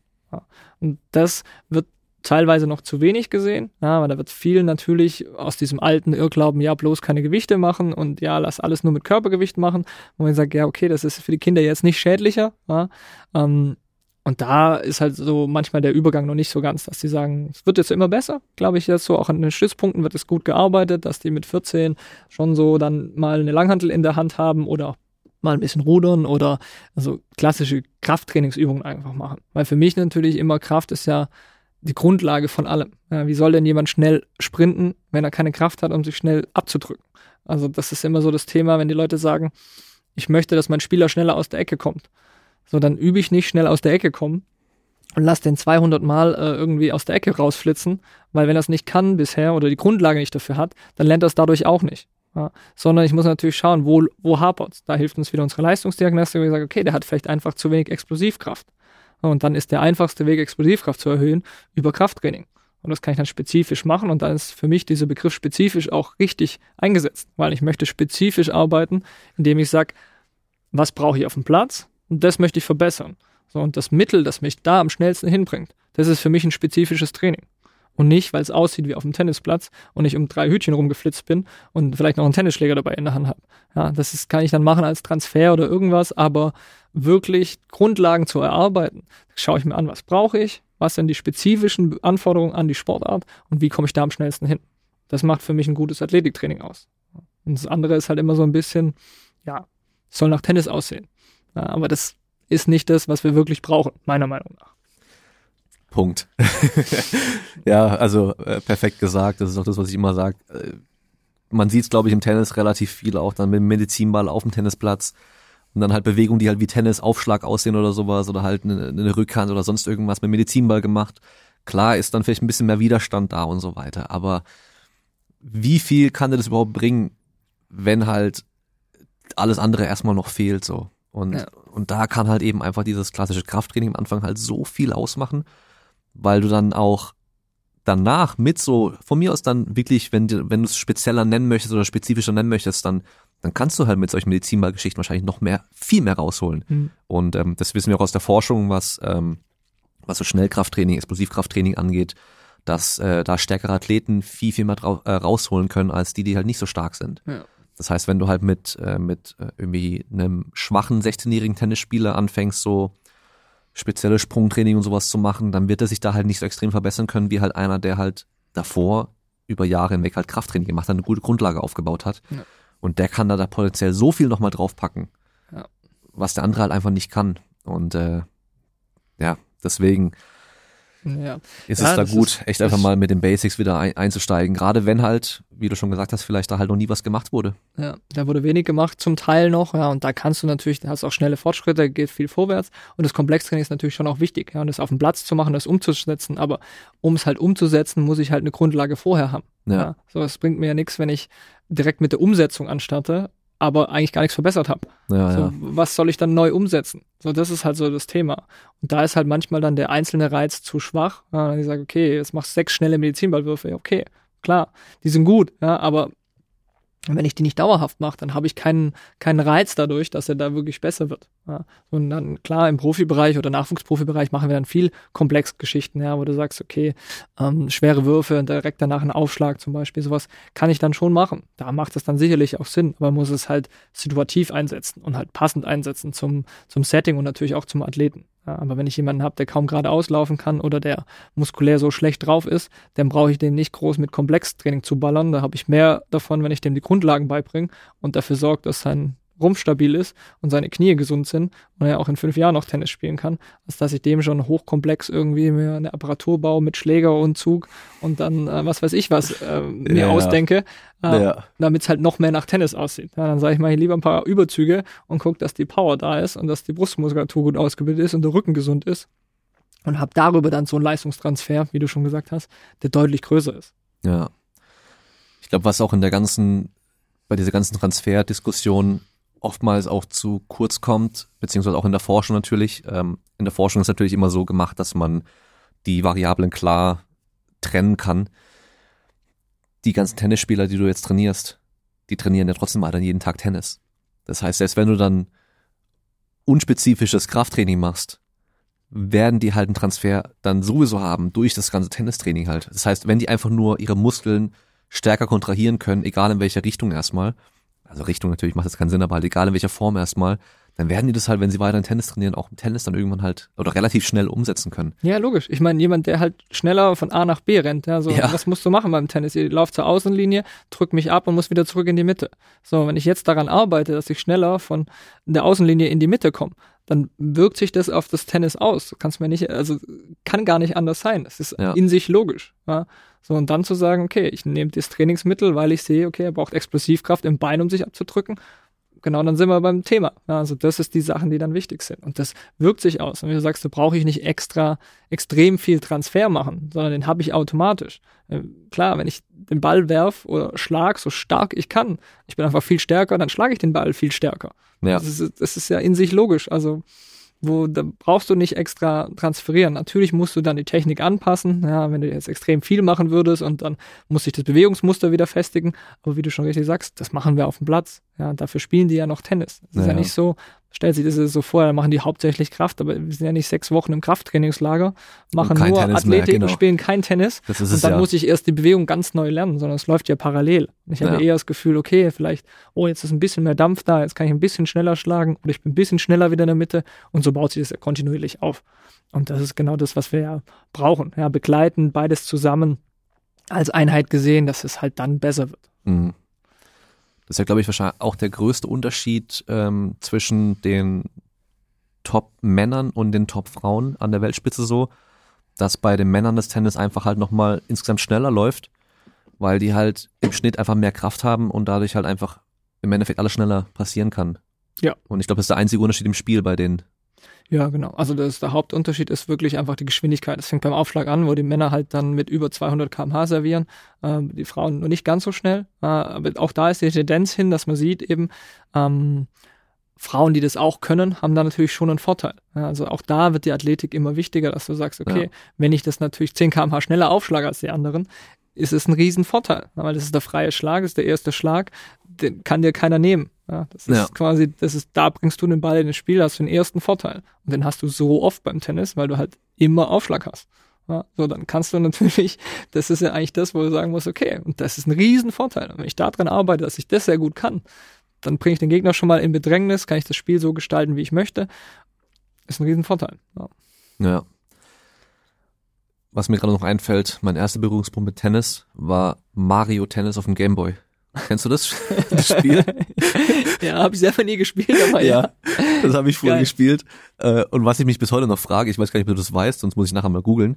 Warum werden beim Tennis die Punkte so komisch gezählt? Mit 15, 30 und dann kommt, kommt dann 40 oder 45 und dann Satz oder äh, sowas? Ja, ja, genau. Also es ist sehr komisch, kann ich dir auch nicht beantworten. Weiß ich nicht. Ich Man glaube, könnte doch einfach 1, 2, 3 zählen normalerweise. Ja, also. eigentlich schon. Aber ähm, tun sie nicht, ja. Gibt bestimmt einen Grund dafür. Muss ich nachher mal googeln. Kommt wahrscheinlich irgendwie, weil es aus England kommt und da irgendwie äh, ursprünglich da irgendwie her, herkamen und die da irgendwas machen, ja. Aber das. Die haben da, die haben da ein anderes Punktezählsystem als wir vielleicht. Ja, aber wie das historisch begründet ist, kann ich dir nicht sagen. aber es ist tatsächlich so, ja. Ja, muss man mal gucken. Ähm, das heißt, du trainierst dann eigentlich nur mit den, mit den Frauen, mit den Mädels und mit den Frauen? Überwiegend, ja. Überwiegend, genau, außerhalb bei Trainingslehrgängen wahrscheinlich dann. Ja, aber Trainingslehrgänge sind meistens auch äh, geschlechterspezifisch. Also da werden okay. Mädels eingeladen, ähm, wo es öfters mal ist, dass ähm, entweder vertretungsmäßig, wenn natürlich jetzt ja. ähm, der Mario Weise, der der Athletikcoach vom WTB jetzt ist, ähm, der nicht da ist, dann mache ich da natürlich äh, helfe ich da ab und zu mal aus. Oder eben bei Turnieren. Wenn wir jetzt auf Turnieren fahren, dann ist so, dass halt ein Athletiktrainer mit dabei ist. Dann sind natürlich die Jungs und Mädels, weil die Turniere sind immer für beide Geschlechter meistens. Ja. Ähm, dann mache ich natürlich auch mit den Jungs was. Ja, und dann helfe ich da aus oder arbeite mit denen genauso. Aber durch das, dass Stuttgart Bundesstützpunkt für die Damen ist, ist halt so, dass wir auch hauptsächlich weibliche Spielerinnen da haben. Mhm. Und das ist so mein Hauptarbeitsfeld, sag ich mal. Okay. Weißt du denn, was so die größte Änderung ist, die du ins Training bei denen reingebracht hast im Vergleich zu dem, was früher gemacht wurde im Athletikring-Bereich? Um, das ist bisschen schwierig zu sagen, weil ich jetzt natürlich nicht vorher nicht so ganz genau mit drin war. Um, und mein Vorgänger, der ähm, Frieder, Schönmetzler, ähm, der hat ja auch schon sehr viel, sehr gut gearbeitet. Also von dem her, er hat das quasi, er hatte das erste Mal diese Stelle als DTB-Bundestrainer Athletik. Ähm, von dem her ging das da also das schon. Gab es davor gar nicht. Gab es davor gar ihm. nicht. Okay. Nee. Also er hat das quasi neu, neu angefangen und äh, ich glaube, wir sind uns da ziemlich einig, so von der Trainingsphilosophie her. Er hat da auch natürlich auch viel auf Kraft gesetzt, Grundlagen gesetzt. Also ich weiß, er hat sehr viel mit Klimmzügen, Liegestützen gearbeitet, Mhm. so Ganzkörperausbildung einfach, dass da, dass da was passiert. Ja. Und ich würde sagen, ich habe da eigentlich mehr den Weg weiter, weiter beschritten da und da in dem Bereich noch ein bisschen mehr gemacht. Vielleicht bei mir noch eher mehr mit Zusatzgewicht, ähm, wo er mehr mit Kettlebells gearbeitet hat. Aber ja, so in dem Bereich würde ich Mhm. sagen, dass es da schon ganz gut war, ja, dass er da schon gute Grundlagen gelegt hat und dann ist eher so eine Schritt für Schritt Weiterentwicklung und weniger so ein kompletter Paradigmawechsel, wo man Ja. sagen würde, okay, da war vorher nur, nur Stabi oder nur ähm, Eigenkörpergewichtstraining, ja, sondern das war schon ganz gut. Das heißt, da haben wir eher so kleine Anpassungen gemacht. Okay. Und wie viel von dem Training würdest du sagen, ist äh, prozentual, vielleicht ganz grob gesehen, ist reines Krafttraining, wo, wo ich jetzt auch Schnelligkeit, Explosivkraft alles dazu zähle und das andere dann Ausdauertraining? Mm, Ist prozentual gesehen schwierig, aber ich würde sagen wahrscheinlich 80, 20 vom, zum Thema Kraft hin, Kraftschnelligkeit und so weiter, weil Ausdauer für mich so ein Thema ist. Ähm, erstens kannst du die spät auch noch entwickeln. Ja, also es ist immer relativ leicht, Ausdauer noch zu entwickeln. Wenn die 16, 17, 18 sind, ist das nicht das große Problem. Ähm, wohingegen Schnelligkeit natürlich, da das goldene Lernalter ein bisschen früher ist, ja, und dann wird es deutlich schwerer, da so schnelle Zeitprogramme den Kindern noch beizubringen oder den jungen Erwachsenen dann in dem Fall. Das heißt, da ist das Thema. Und das andere ist natürlich äh, übers Tennisspielen. Selber, wenn die Matchpraxis haben, dann haben die schon eigentlich eine ganz gute Ausdauer. Also das zeigt auch unsere Leistungsdiagnostik. Wir haben wenig Spielerinnen, die wirklich Probleme haben mit der Ausdauer, wo ich sage, das reicht nicht aus, um gut Tennis zu spielen. Ja. Wohingegen wir viele haben, wo ich sage, hey, da wäre ein bisschen mehr Kraft, ein bisschen mehr Schnelligkeit, nochmal ein größerer Leistungsvorteil. Und ähm, Mhm. deswegen würde ich schon sagen, mindestens 80, 20, vielleicht sogar noch mehr, äh, also oder noch weniger Ausdauer in diesem Fall. Sage, okay, das ist dann halt hauptsächlich im Regenerationsbereich oder wenn mal Ruhephasen sind, dann mal mit Dauerläufen, mal mit Intervallen oder ich baue sie eben ein ins, ins Athletiktraining zum Abschluss. Ja, aber der zeitliche Umfang ist wirklich eher gering. Mhm. Ja. Macht ja auch Sinn. Ich meine, wenn, wenn du die schneller, stärker machst, dann, dass jeder Richtungswechsel einfacher und leichter wird, dann wird das ganze Tennisspiel an sich ja auch einfacher und leichter und auch für die Ausdauer weniger eine Belastung am Schluss irgendwann sein. Aber wenn du halt, wenn jeder Richtungswechsel für dich ein maximaler Abdruck dann ist, dann sind deine Beine halt irgendwann einfach auch dicht und dann ist es halt äh, für die Pumpe halt einfach auch ein Problem. Ja, das ist genau richtig. Wenn ich sage, äh, das Problem ist oder ich möchte halt in der Zeit von A nach B zu kommen, von der Außenlinie wieder zurück in die Mitte kommen. Ja, und wenn ich halt langsam bin oder meine Sprintfähigkeit schlecht ist, dann bin ich immer, bei, wie du sagst, bei 100 Prozent. Ich muss halt immer Vollgas rennen. Wenn ich aber schaffe, das ähm, mich da besser aufzustellen in dem Bereich, dann muss ich vielleicht nur 80 Prozent investieren und bin dann in der Mitte, habe ich 20 Prozent Energie quasi gespart ja, und habe die dann wieder zur Verfügung, bin deswegen weniger platt. Ja, das heißt, das zahlt ja auch darauf ein. Also es hilft mir auch. Oder eben, ich bin genauso oder ich bin noch schneller dort ja, und kann aber selber Druck machen und kann auf die Punkte draufgehen und eine aktive Spielweise haben, was wir ja immer gerne haben möchten von unseren Spielerinnen. Die sollen ja nicht passiv dahin und gerade noch den Ball kriegen und hinten reinlöffeln, sondern die sollen ja selber Druck machen und das Spiel entwickeln und aggressiv spielen. Das ist so ein bisschen das, äh, was du damit natürlich begünstigen kannst. Und die Ausdauer, die muss in Ordnung sein, das ist auch klar. Klar, was die äh, Regenerationsfähigkeit angeht und die Belastungsverträglichkeit, da ist eine gute Grundlagenausdauer schon wichtig. Aber wie gesagt, wenn du, keine Ahnung, 20 Stunden Tennis spielst die Woche, dann ist deine Ausdauer grundsätzlich mal nicht so schlecht. Naja. Ja, und über die ganze Matchpraxis kriegst du das. Und dann, wo es hapert, machst du natürlich noch zweimal die Woche oder einmal die Woche ein paar Intervalle, Grundlagenläufe. Okay, aber dann, dann ist es das auch. Also, Ja. Also nur wenn es nötig ist, macht man da noch was, weil sonst, also einfach aus Prinzip irgendwie joggen gehen lassen oder sowas, macht ja einfach auch keinen Sinn. nee, das ist nicht. Also klar, wie gesagt, wenn dann im Regenerationsbereich so ein bisschen auch für den Kopf, dass die mal den Kopf frei kriegen, dass die mal so eine Grundlagenrunde gegen oder morgens äh, irgendwie zur Aktivierung mal 20 Minuten, halbe Stunde durch den Wald ist auch immer ganz gut, weil es die so ein bisschen erdet wieder, bringt die runter und du hast so einen guten Start in den Tag. Das schon, aber jetzt seltenst mit dem Hardcore-Intervallplan und sagen, okay, Leute, ihr müsst jetzt pro Woche dreimal zwei Stunden joggen gehen. Hm. Sehe ich nicht beim Tennis, weil das dafür machen sie zu viel auf dem Platz in dem Bereich. Und Ja. Das ist zu wenig, zu wenig Schwachstelle, sag ich mal. Hm.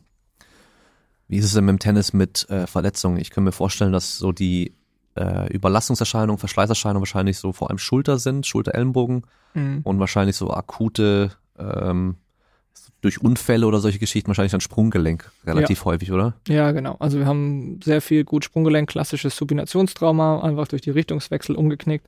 Das ist immer sowas, wo natürlich auch sensomotorisches Training dann immer ganz gut ist. Ja, also alles auf äh, instabilen Untergrund, dass sie da so ein bisschen, bisschen was machen, das versuche ich immer so ein bisschen mit einzubauen.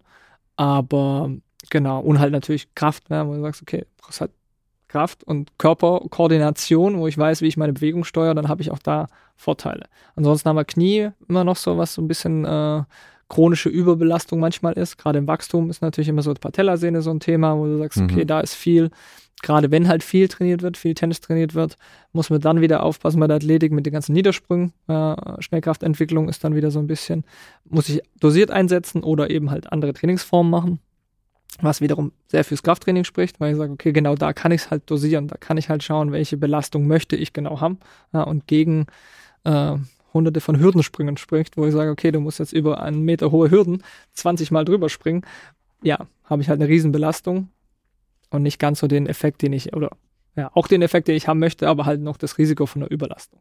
Ja, ansonsten, wie du gesagt hast, Schulter, Ellbogen ist natürlich immer ein Thema. Äh, Handgelenk ist manchmal noch so ein bisschen was Chronisches, wo man halt auch viel Gegenübung macht. Also da ist so, dass ich da finde, dieses präventive Training, ähm, Prehab, äh, ist da extrem wichtig, dass die wirklich gucken, auch bei den Turnieren, egal in welcher Phase, die hintere Kette von der Schulter machen, die Schulterblattanbindung mit diesen ganzen klassischen Übungen, Rudern, YWT, so die ganzen Basics, sage ich jetzt mal, aber Facepulse, dass du die Sachen gut machst und ständig machst. Ja. Und auch wiederum, äh, wie wir es vorher hatten, mit einer Intensität, die dir was bringt. Ja. Und nicht Ja. mit dem Terraband und ich ziehe 200 Mal und habe so das Gefühl, ja, eigentlich kannst du auch lassen oder es bringt dir halt vielleicht zum Warm-up ein bisschen was vor Match, okay, aber du musst es halt auch schon so, die Übung so wählen, dass du wirklich da einen Effekt hast. Weil sonst sehen wir viel, dass die sagen, ja, ich habe schon lange mit der Schulter Probleme, ich mache auch viel, aber es ist halt nicht in einem Maße oder in, einem, in, der, in der Intensität, wo ich sage, okay, da passiert was. Ja. Ja, so der Klassiker, so dann die, diese Physio-Übung nenne ich es mal einfach, wo dann halt echt mit dem leichten Terraband was gemacht wird.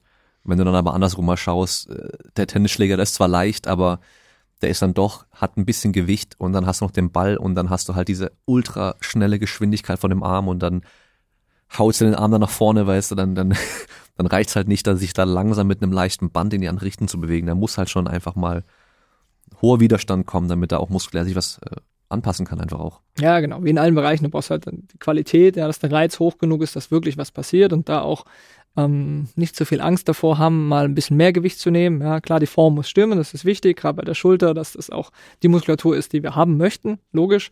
Aber dann in dem Rahmen muss ich auch mal Gas geben. Ja, und ich Ja. bin dann auch ein Fan davon, mal zu sagen, okay, wir nehmen mal Geschwindigkeiten, wir machen so Rückwärtswürfe, so Geschichten, dass du dann, wenn die Schulter stabiler ist, ja, und das schon funktioniert, dass du dann auch mal mit hoher Geschwindigkeit mal in die Gegenrichtung arbeitest. Ja, weil, man, wie du sagst, ja, wir hacken vorwärts voll Gas drauf, versuchen mit 200 km/h aufzuschlagen und die einzige Ausgleichsbewegung ist, dass ich mit äh, Schneckengeschwindigkeit mit einem Terraband ziehe. Ja, also das, das kann nicht funktionieren, rein von der, rein von der Ansteuerung her. Ja. Wie ist es mit, äh, mit Warm-up? Ist es bei euch auch äh, wahrscheinlich im Jugendbereich gerade ein Thema, das denen zu vermitteln, dass sie da sich bitte immer richtig gut warm machen und so weiter? Und äh, auch, gibt's auch inhaltlich irgendwie Sachen, wo du gesagt hast, hey, das sind Sachen, die fehlen, die müssen da auf jeden Fall rein? Ähm, ja, das würde ich schon sagen. Also beim Warm-up ist natürlich so der Klassiker, ist tatsächlich mit dem Terraband, also ein bisschen durch die Gegend rennen und dann äh, mit dem Terraband was machen und dann ready für den Platz. Wo ich sage, ist halt nicht, nicht sportartgemäß. Ja. Also deswegen, ich gehe da stark über diesen Weg mit äh, Movement Preps, dass wir da viel machen, weil wir sagen, okay, ähm, das ist beides, das ist schon eine ganz gute Vorbereitung. Ähm, plus koordinative Sachen mache ich immer sehr gerne. Da kommt diese ganze leichtathletische Laufschulung quasi ein bisschen so zum Einsatz mit Fußgelenksarbeit, Skippings, ja, Anfersen, ganzen, die ganzen Übungen, die es so gibt. Und das aber immer gerne auch mehrdimensional. Also, dass ich halt nicht immer nur geradeaus vor und zurück laufe, ja, sondern dass ich auch gucke, ich bewege mich seitlich, ich bewege mich diagonal, ich reagiere auf einen Reiz. Also so ganz klassische Spielchen, dann äh, Sprintvorbereitung, Bälle fallen lassen, die Bälle einsammeln, rechts, links schnell reagieren, so dass ich wirklich den Kreislauf halt auch vorbereite, äh, dass die Körperkerntemperatur hochkommt und ich dann auch vom Kopf her so ein bisschen ready bin. Ja, weil das andere ist oftmals halt so ein bisschen Alibi. Ja gut, ich habe ja. Ja. was gemacht, dann geht's los. Ja, das sehe ich halt auch, was vielen dann fehlt, gerade, also gerade den Sportlern, dass die halt sehr niedrig intensiv sich warm machen und dann halt aber voll intensiv mit der Sportart einsteigen wollen und da fehlt halt dieses graduelle Steigern einfach auch, dieses graduelle Vor äh, Vorbereiten auf Belastung. Äh, du siehst halt auch nie einen Sprinter, der ganz langsam für ein paar Minuten joggt und dann 100% sprintet, sondern der macht halt einen Lauf nach dem anderen und wird immer schneller, immer schneller. Wie mit dem Gewichten, ja. was wir mit dem Gewicht im Krafttraining ja auch machen. Wir nehmen die leere Stange, machen ein bisschen was drauf, dann wieder ein bisschen was drauf und dann wieder ein bisschen was drauf. Weil auf die Idee kommt auch keiner, dass du sagst, okay, ich mache mit äh, ohne Körper, also mit dem Körpergewicht ohne Stange mache ich ein paar Kniebeugen. Dann lade ich 200 Kilo auf und mache halt 200 Kilo Kniebeuge, weil ich ja 200 Kilo Kniebeuge heute machen muss. Ja. Macht ja auch keiner. Ja, ja. genau. Aber beim Tennis hast du manchmal noch so ein bisschen diesen Zwischeneffekt, dass die sich noch einschlagen vorher. Ja. Das sind so ein paar lockere Bälle. Aber auch das ist natürlich, ja, da sage ich, der andere Effekt noch, also gebe ich dir voll recht, die sollten ready sein und das andere ist, ich möchte ja aus meinem Training auch das meiste rausholen. Ja, also wenn ich eine Stunde Trainingszeit habe oder ja. eineinhalb Stunden oder was auch immer, dann bereite ich mich doch so vor, dass ich in dieser Zeit maximale Leistung bringen kann. Ja, und dazu gehört halt ein Warm-up. Ja, und dann brauche ich nicht sagen, okay, die erste 20 Minuten vom Training, die brauche ich noch, bis die Schulter vollends warm ist oder bis ich dann auch das Gefühl habe, ich kann Vollgas geben, sondern dann will ich doch da sein und sagen, okay, jetzt ist Training, jetzt kann ich 100 Prozent geben. Ja. So, und das ist eigentlich so das Mindset, wo ich sage, okay, das hätte ich gern von meinen Athletinnen, dass die hingehen und sagen, okay, ich wärme mich jedes Mal so auf, als würde ich jetzt gleich Match spielen, weil mein Training sollte eine Intensität haben, die halt ans Match rankommt. Oder halt, wo ich sage, okay, ich bin voll da, ich möchte Vollgas geben. Mhm. Krafttraining ist ein gutes Beispiel. Ich würde mich ja auch nicht aufwärmen und sagen, ja gut, jetzt mache ich gar nichts und dann mache ich plötzlich Max ja, das wird nicht funktionieren. Du kannst das Max nicht erreichen, sondern ja. wenn du einen Max-Versuch machen willst, musst du dich gut aufwärmen, weißt du genau, was muss ich tun, damit ich äh, meine maximale Leistung bringen kann. Und so soll das für die Sportart ja auch sein. Ja. ja ich meine, selbst bei Formel 1 werden die Autos warm gefahren, weißt du, ja. und man fährt nicht direkt Vollgas los, ja. weil das fürs Auto auch nicht gut ist und für uns genauso. Ja. Wo ist denn für dich die größte Schwierigkeit, gerade mit den Nachwuchsathletinnen? Weil ich glaube, es hören auch relativ viele äh, Trainer zu, mhm. aus egal welchen Sportarten, die dann auch gerade mit äh, Kindern und Jugendlichen zu tun haben. Und ich glaube, da gibt es ja manchmal äh, so Altersphasen, die dann einfach auch ein bisschen schwieriger sind, sei es von der Motivation her oder sei es von Aufmerksamkeit vielleicht auch so. Mhm. Wo, wo sind da für dich so, gerade da du ja davor, glaube ich, ja hauptsächlich mit Erwachsenen mhm. Sportlern ja. zu tun hattest, dann auf einmal mit Nachwuchs, was war da so die größte Schwierigkeit am Anfang? Ja, ich glaube, also der größte Unterschied ist einfach, dass es noch ein bisschen vielseitiger sein muss für die Kids oder für die Jung Jugendlichen. Äh, bei mir wahrscheinlich ein bisschen eingeschränkter, weil die schon sehr zielorientiert sind. Ich meine, die sind bei mir meistens alle im NK1, so Nachwuchskader 1 vom Deutschen Tennisbund. Das heißt, da ist schon ganz klar, der Weg geht Richtung Spitzensport. Da wissen die schon alle, was sie wollen. Deswegen ist es auch sehr zielgerichtet. Aber ich glaube trotzdem, es ist nochmal so ein bisschen, du musst öfters mal für Abwechslung sorgen, musst versuchen, die Übungen auch zu variieren. Ja. Bei den Profis habe ich natürlich einen klaren Plan, wo ich sage, okay, da ist es in Anführungsstrichen egal, wenn da jetzt drei Monate lang immer Kniebeugen drauf sind, dann ist das halt so, weil die sagen, okay, das ist die beste Übung, das passt. Ja. Bei den Kids versuche ich das natürlich dann schon variabler zu gestalten. Und dann auch zu sagen, okay, dann machen wir halt mal Kniebeugen, dann machen wir halt andere Squats, dann machen wir halt irgendwie Ausfallschritte und so, weiter, dass es so ein bisschen Abwechslung ist, ohne halt natürlich meinen Inhalt zu verlieren. Also ja. Das ist dann wieder so, dass, dass ich sage, okay, ich will an dem Thema arbeiten, Kräftigung untere Extremität. Ähm, das ist jetzt das, der Schwerpunkt, da mache ich mir was mit, aber dann variiere ich halt ein, zwei Übungen, so dass es ein bisschen abwechslungsreicher ist. Also das ist so ein bisschen das. Und ansonsten, glaube ich, ist es noch ein bisschen mehr Erklärungs Bedarf einfach, weil Profis sind natürlich, die wissen schon, die machen das seit zehn Jahren, sie wissen, warum sie das machen, sie wissen ganz genau, dass sie es tun müssen, dass es ihnen was bringt. Und bei den Kids ist gerade manchmal auch so, du musst ja manchmal erst noch erklären, was bringt mir das denn? Ja, weil es halt doch ein bisschen dauert, bis es wirklich sichtbar wird. So, wenn ich sage, okay, jetzt mache ich schon zwei Wochen Athletiktraining und bin immer noch nicht besser, dann sage ich, ja, ja so sorry, aber es dauert halt ein kleines bisschen länger. Ja, ja. ja. So, und, aber das war so, glaube ich, würde ich sagen, ist so der größte, größte Unterschied. Ja. Ja, weil gerade so in den Sportarten, da wollen sie halt dann die Sportart machen und klar, die Sport, es ist halt auch Athletiktraining, die Aufgabe, für mich immer die Aufgabe vom Athletiktraining ist, dass man seine Sportart besser trainieren kann. Ja. Langfristig. Und äh, die effektiver trainieren kann. Und es geht halt, am Schluss interessiert es keinen, ob das Mädel jetzt stärker ist beim Kreuzheben als die Gegnerin. Mhm. Am Schluss zählt halt, wie gut sie Tennis spielen kann. Ja. Und ob sie langfristig gut Tennis spielen kann.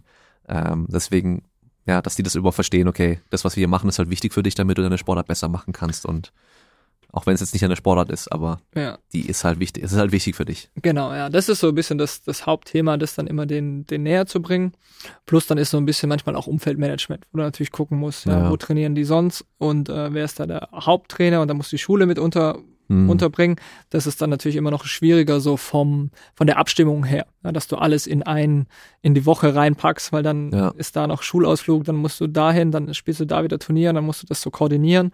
Das ist dann bei den Vollprofis natürlich ein bisschen einfacher, weil klar ist, okay, ich spiele Tennis, Naja, oder ich spiele. Beachvolleyball, ich mache das, da sind meine Balltrainingseinheiten und da ist, da ist dann Zeit für Athletik. Ja, so, und das ist da so ein bisschen, da muss noch ein bisschen, ja, mehr jonglieren manchmal. Ja. So gesehen ist halt Profisport teilweise sogar noch wieder einfacher als äh, Semi-Profi oder auch gehobener Hobbysport, sag ich mal. Weil der Profisportler halt in der Regel nichts anderes machen muss. Der kann, Ja. da, da kannst du sicher sein, die Erholung, solange er halt keinen Blödsinn macht und Ja. äh, die ganze Nacht noch zockt oder keine Ahnung, Fernsehen guckt oder sowas. Die Erholung ist, die passt, der hat seine neun bis zehn Stunden Schlaf. Äh, die Ernährung passt, weil du kannst dir die Ernährung so reinpacken, wie du willst. Du hast Ja. Termine, keine Ahnung, öffentliche Auftritte und Zeugs kannst du auch absagen, wenn du es nicht willst oder reinlegen, wie es brauchst, aber du musst halt nicht für die Arbeit aufstehen, du, du musst Ja. keinen keinen Stress wegen der Schule haben und sowas. Aber was man auch teilweise echt bei manchen Sportlern merkt, ja, gerade so die Abi-Zeit, Hm. dass die Leistung da echt runtergeht. Ja. Also einfach wegen dem ganzen Stress, das extra Lernen, dann vielleicht länger wach bleiben und lernen und dann halt einfach, ja, der Druck, der halt dazu kommt, dass bei einigen dann die Leistung im Sport zu der Zeit echt runtergeht. Ja, ja, das ist also definitiv so, würde ich auch so sehen. Ähm, ist auch immer die Frage, wie schlimm ist das, ja, wenn das temporär ist, wenn du sagst, okay, die nächsten drei Monate konzentriere ich mich jetzt voll aufs Abi, wo ich sage, Ja. okay, du bist jetzt, die Mädels sind jetzt 16, 17, wenn die Abi machen, ja, ist ja, äh, mit dem G8 sind die alle super früh dran, Krass. das ist auch sehr bewegungsbedürftig, ja, also die haben ja Abi, aber haben noch keinen Führerschein, Ja. wo ich sage, okay, krass. Ähm, aber ja, dann musst du die Zeit denen auch geben und dann sagen, okay, dann fahren wir halt zurück von, von den anderen Sachen, ohne es ganz schleifen zu lassen, aber du kannst natürlich das dann so dosieren und kriegst es dann rein und dann danach kannst du dafür wieder Vollgas geben. Aber ja, Mhm. gebe ich dir recht, also Profisport ist dann ein Stück weit leichter. Ich finde es beim Tennis sogar noch extremer, wenn du wirklich also sehr, sehr gut bist, ja, und dann hast du halt auch ein festeres Gerüst, weil du dann weißt, okay, ich spiele die Grand Slams und dann halt noch andere Turniere dazu, aber wenn du das Standing hast in der Weltrangliste, dann hast du eben nicht diesen Punkt so, oh, ich bin da noch reingerutscht oder ich könnte das noch spielen und da Ja, noch, okay. sondern bist du, also gut, aber da sprechen wir wirklich über halt die besten 50 der Welt. Ja. Ja, Da kannst du natürlich dann klar, dann suchst du dir aus, welches Turnier du spielen möchtest Mhm. und dann ist es nicht mehr so, dass du sagen musst, okay, wo komme ich denn noch rein und kann dann Punkte machen, um mich in die nächste Kategorie reinzuspielen ja. sondern ist es wieder ein bisschen selbstbestimmter, weil du dann auch sagst, okay, ich trainiere hier, ich mache das und du hast halt ein fixes Team. Du sagst, das ist mein Tenniscoach, das ist mein Athletikcoach, das ist mein Physio, da bin ich. Ja. Das ist natürlich dann leichter als jetzt im Nachwuchsjugendbereich, wo du halt dann doch das nochmal aufteilen musst, weil du beim Verband trainierst, weil du bei dem Bundeskader trainierst und weil du aber noch einen Privatcoach hast, der das noch mit abdeckt. Das Mhm. ist also ein bisschen mehr Gemengelage. Ja, ja. Gibt's denn so im Tennis, äh, ich weiß jetzt gar nicht, wie weit du Bescheid weißt, was so im Hobbybereich und sowas geht, aber es gibt ja so äh, verschiedene Sportarten, wo halt dann immer so ein paar Übungen genannt werden. Ja, das sind so die Pflichtübungen für einen Tennisspieler oder das ist so, jeder Golfer muss diese Übung machen. Gibt's sowas im Tennis eigentlich auch? Ähm, ja, würde ich, also im athletischen Bereich jetzt meinst du Ja, ja, klar. im Tennisbereich Nee, im Tennisbereich habe ich ich mir auch da- keine Ahnung. möchte ich mir da nichts äh, anmaßen. Aber ähm, ja, ich würde sagen, alles, was die hintere Kette Schulter angeht, die muss gemacht werden. Also Rudern, Facepuls, YWT, Schulterblattanbindung. Das ist sowas, was ich immer, immer sage, sollen sie machen. Ähm, plus dann Rumpfstabilität. Wo ich sagen würde, okay, das ist Grundlage, Rücken, Bauch muss sehr gut sein. Eher aber nochmal Rücken, weil Rücken meistens äh, bei uns im Verhältnis schlechter ist. Ja, plus äh, hintere Kette von der äh, Beinmuskulatur. Mhm. Ja, weil die eben durch die ganzen Abstoppbewegungen immer stark belastet wird, also exzentrisch kriege ich natürlich, habe ich immer viel Druck vorne drauf und dabei ist die hintere Kette dann immer ein bisschen zu schwach, was im Extremfall dann natürlich zu Knieproblemen führen kann. Mhm. So, das heißt, das wären so die Basics, wo ich sagen würde, wenn so ein Hobbyspieler Athletiktraining machen sollte, dann würde ich immer reinpacken, irgendeine Art von Zug. Ja, es kann ein Klimmzug sein, es kann Rudern sein, ähm, was für die Schulterblattanbildung, Facepuls, YWT und was für den Rumpf, ähm, ja, kann dann über Kreuzheben sein, kann über Stabi sein, kann Ja. über Hüftheben sein. Also da wirklich je nach Möglichkeiten, die ich habe. So, das Ja. wären mal so die Basics für zum gesund bleiben ja, und auch für die Leistung. Und dann natürlich alles, was draufkommt. Explosiv, Schnellkraft, da Gas geben, mehr Kraft, mehr Power. wirkt sich auf dem Platz auch auf und auch beim. Hobbyspieler. Also das ist, das sind immer so die, die Grundlagen. Ja.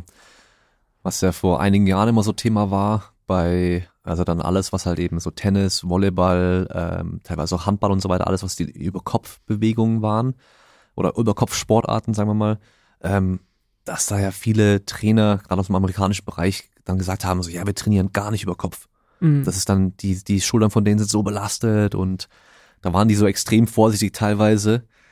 Aber hey, wenn der Sport doch über Kopf auch abläuft, dann solltest du doch in dem Bereich vielleicht auch trainieren und auch stark sein. Also ähm, immer abhängig vom Athleten natürlich. Also klar, gibt vielleicht Athleten, gibt vielleicht auch bei dir Tennisspielerinnen, wo du sagst, okay, Schulterdrücken mache ich mit denen nicht, weil Mhm.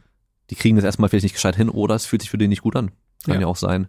Aber generell spricht halt eigentlich ja wahrscheinlich auch nichts dagegen. Nee, also wie immer musst du es natürlich im Einzelfall anschauen, aber äh, wie du schon richtig sagst, wenn die Belastung da ist, dass ich über Kopf arbeiten muss, ähm, weil es nun mal so ist beim Aufschlag, beim Smash, also bei jedem, bei vielen Schlägen muss ich das tun, und dann muss ich die Muskulatur natürlich auch entsprechend vorbereiten. Ja, und klar sind die dann schon belastet im Bereich, aber das ist dann nur wieder die Aufgabe für den Trainer aus meiner Sicht, da Übungen zu nehmen, die eben halt nicht zusätzlich belastend sind, sondern die eben dir einen Vorteil bringen und die sagen, okay, ich baue das langfristig auf, so dass es diese Belastung toleriert. Ja, Ja. Klar sollte jetzt keiner hingehen und der sagt, oh, mein Athlet hat schwache Schultern, äh, okay, jetzt nehme ich halt die Langhantel und mache Überkopf äh, Schulterdrücken. Ja, okay, ist Blödsinn. Ja, genauso muss ich kein, kein Reisen machen oder dann halt oben ausstoßen mit Athleten, die es nicht können.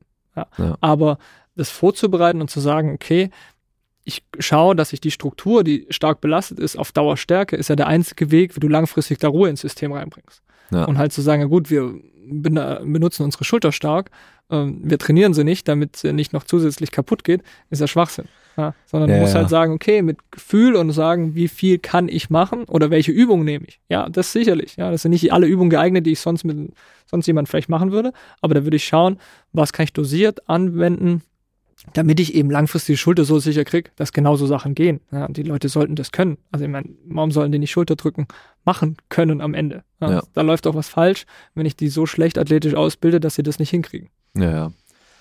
Ich sag da gerne einfach Belastung und Belastbarkeit. Also gar nicht irgendwie jetzt speziell Muskulatur oder Strukturen oder sonst, sondern einfach nur, wir müssen halt die Belastbarkeit in dem Bereich irgendwann erhöhen, dass wir halt auch mehr Belastung reinkriegen können. Also, Ja. also beziehungsweise ähm, wenn wir wissen, die Nachwuchsathletinnen, die werden in ein paar Jahren einfach noch mal mehr Tennis trainieren und noch mehr Spiele und so weiter haben. Das heißt, wir müssen die Belastbarkeit einfach auch erhöhen.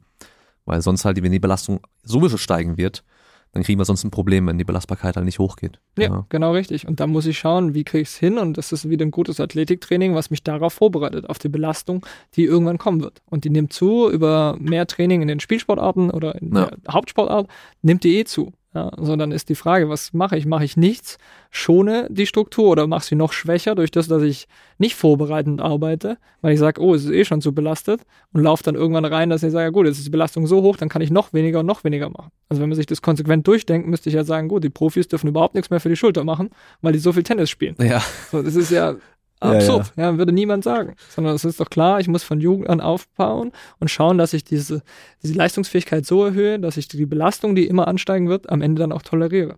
Ja. Das ist so an sich logisch, aber es ist schwierig in die Köpfe zu kriegen. Ja. ja. und leider man muss teilweise. natürlich aufpassen mit der, ja, mit der Dosierung. Ich kann natürlich nicht Vollgas einsteigen und sagen, Genau. okay, der hat jetzt eine schwache Schulter, okay, jetzt machen wir viermal die Woche Schulter extra Krafttraining vor und nach dem Tennistraining. Ja gut, da schreie ich auch danach, dass der sich eine Verletzung oder eine Überlastung holt. Ja. sondern es muss halt mit Köpfchen gemacht werden. Aber. Ja. Hast du denn mittlerweile selber mal Tennis gespielt? Äh, ja, ein paar Mal habe ich natürlich gespielt. Ähm, ich habe mit einer Kollegin immer so ein paar, ein paar Stunden auch genommen, so ein bisschen. Weil Also das sieht von so ein außen bisschen. relativ einfach aus, gell? Aber es ist echt nicht so einfach, wie man Ja. denkt. Ja, ja, also das ist wirklich, also ich würde jetzt auch von mir sagen, ich kann nicht Tennis spielen. Ja. Ja. Ich krieg den Ball so ein bisschen übers Netz, aber es sieht aus wie eine Katastrophe. Ja. Und ähm, es ist schon extrem schwer. Gerade wenn du halt, wie in meinem Fall, dann immer die sehr guten Spieler siehst, ja, die ja wirklich schon top spielen. Ja. Ja. Also wo halt auch so ein Hobbyspieler eigentlich nur davon träumt. Ja. Dann hast du halt so ein Bild, du sagst, ja gut, es muss so aussehen und so sollte das sein. Und wenn du dann selber auf diese auf die Kugel haust, dann denkst du so, oh Gott, ey, wa- was passiert hier gerade? Ja. Also das ist schon, aber macht auch riesen Spaß. Also ich muss sagen, das ist schon ganz cool. Ja, das macht schon Bock.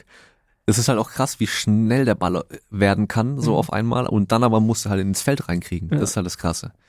Weil ich habe auch mal, äh, das war auch eigentlich bescheuert, weil mein, mein Kumpel früher, äh, der hat Tennis gespielt äh, als Kind und dann bin ich als sein Bruder dann mit ins Tenniscamp in den Sommerferien. Äh, das war dann einfach so eine Woche oder sowas. Ähm, da war ich dann einfach sein, sein Bruder, haben sie mich angemeldet als Bruder, dass ich dann mitmachen konnte.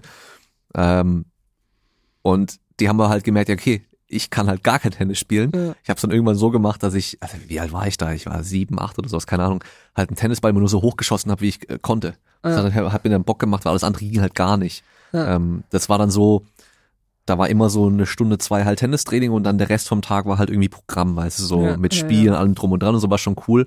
Aber wenn die halt dann Tennis gespielt haben, habe ich halt einfach dann Ball durch die Gegend geschossen.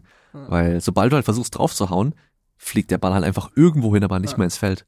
Ja, ist ist schon krass. auch so ein bisschen dieser Standard. Ich kann entweder kontrolliert den Ball ins Feld spielen, Ja. so würde ich sagen. Also können, ja, aber so amateurhaft kriege ich den Ball ins Feld oder ich kann draufhauen. Aber dann geht er halt hinten an die Plane und dann, Genau. wenn du denkst, so, ja, ich mache jetzt mal einen geilen Aufschlag und ziehe richtig durch, dann kommt er halt nie ins Aufschlagsfeld. Ja, also das ist schon das Schwierige. Und ich meine, wir haben früher als Kinder auch viel gespielt. So, wir hatten bei uns im Hof hatten wir so ein kleines Netz. Okay. Und da habe ich mit meinen Brüdern dann immer so gespielt, halt ohne technisches Coaching oder Ja, sonst ja. irgendwas. Aber das war gut, deswegen hast du ein bisschen so ein gewisses Schlaggefühl, Ja. hattest du halt als Kind, aber ja.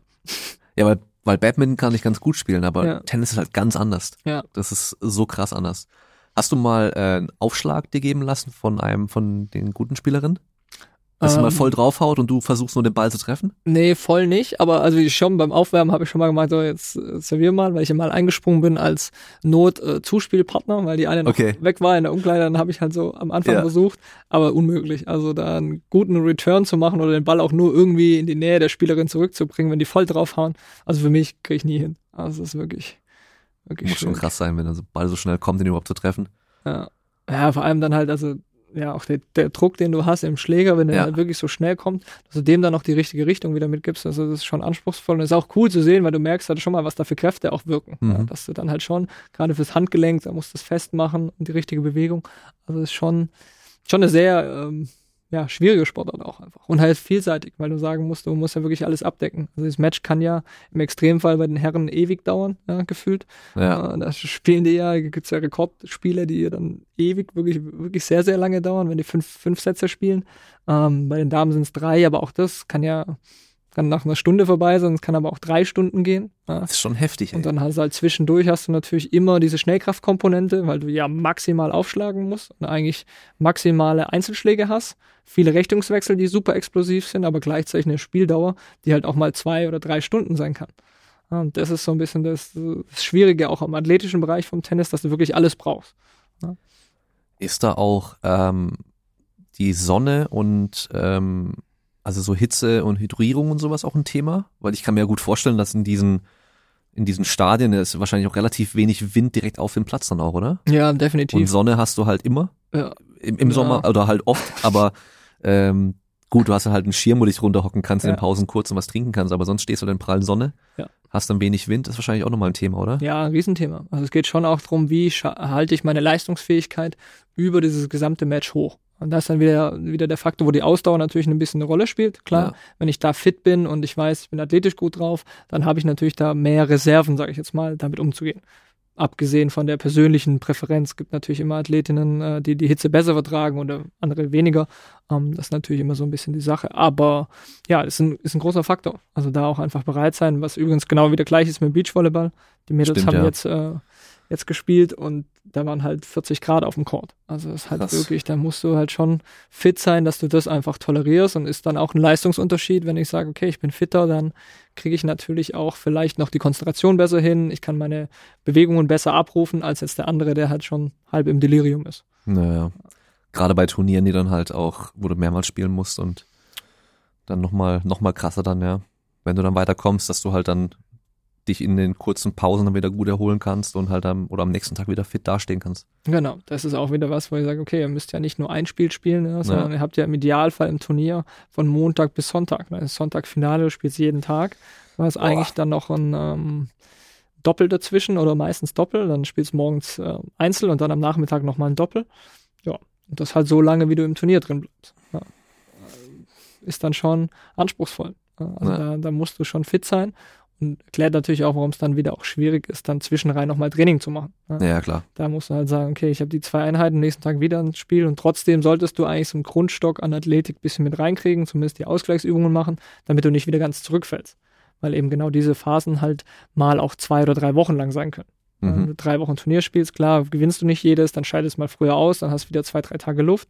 Aber ja, so im Prinzip bist du dann schon da irgendwo drin, dass du da gucken musst, wie kriege ich meine Athletik gut unter, damit ich da fit und gesund bleibe. Und da hilft halt auch viel wirklich eine sehr gute Grundlage. Wenn ich ja. sage, okay, ich habe ein stabiles System, das habe ich mir gut erarbeitet, dann toleriere ich das natürlich auch viel besser. Und dann komme ich da insgesamt auch besser durch, durch die ganze Turnierphase und verliere weniger. Weil ich wieder es gewohnt bin, ja, weil ich die Belastbarkeit erhöht habe, kann ich auch mehr machen. Dann macht mir das nichts aus, wenn ich sage, okay, ich habe heute schon Einzel und Doppel gespielt und mache trotzdem noch ein paar Kniebeugen. Ja, kein Maxkraft, aber ich mache halt noch ein bisschen was, um diesen Reiz zu geben, dass ich zumindest mal die Leistungsfähigkeit halte. Ja, und dann kann ich in der nächsten Phase, wo vielleicht mal zwei Wochen kein Turnier ansteht, wieder ein bisschen wieder ein bisschen zulegen ja, und ein bisschen vorwärts gehen. Und wenn ich das nicht schaffe, dann wird es halt immer so sein, dass ich mich aufbaue und halt irgendwie Phase ohne Turniere mir was erarbeite, nur um es dann halt in der nächsten Turnierphase wieder komplett zu verlieren und dann wieder von vorne anzufangen. Ja. Das ist halt das, was leider oft passiert bei, bei Spielerinnen, die das noch nicht so verinnerlicht haben. Oder Spieler.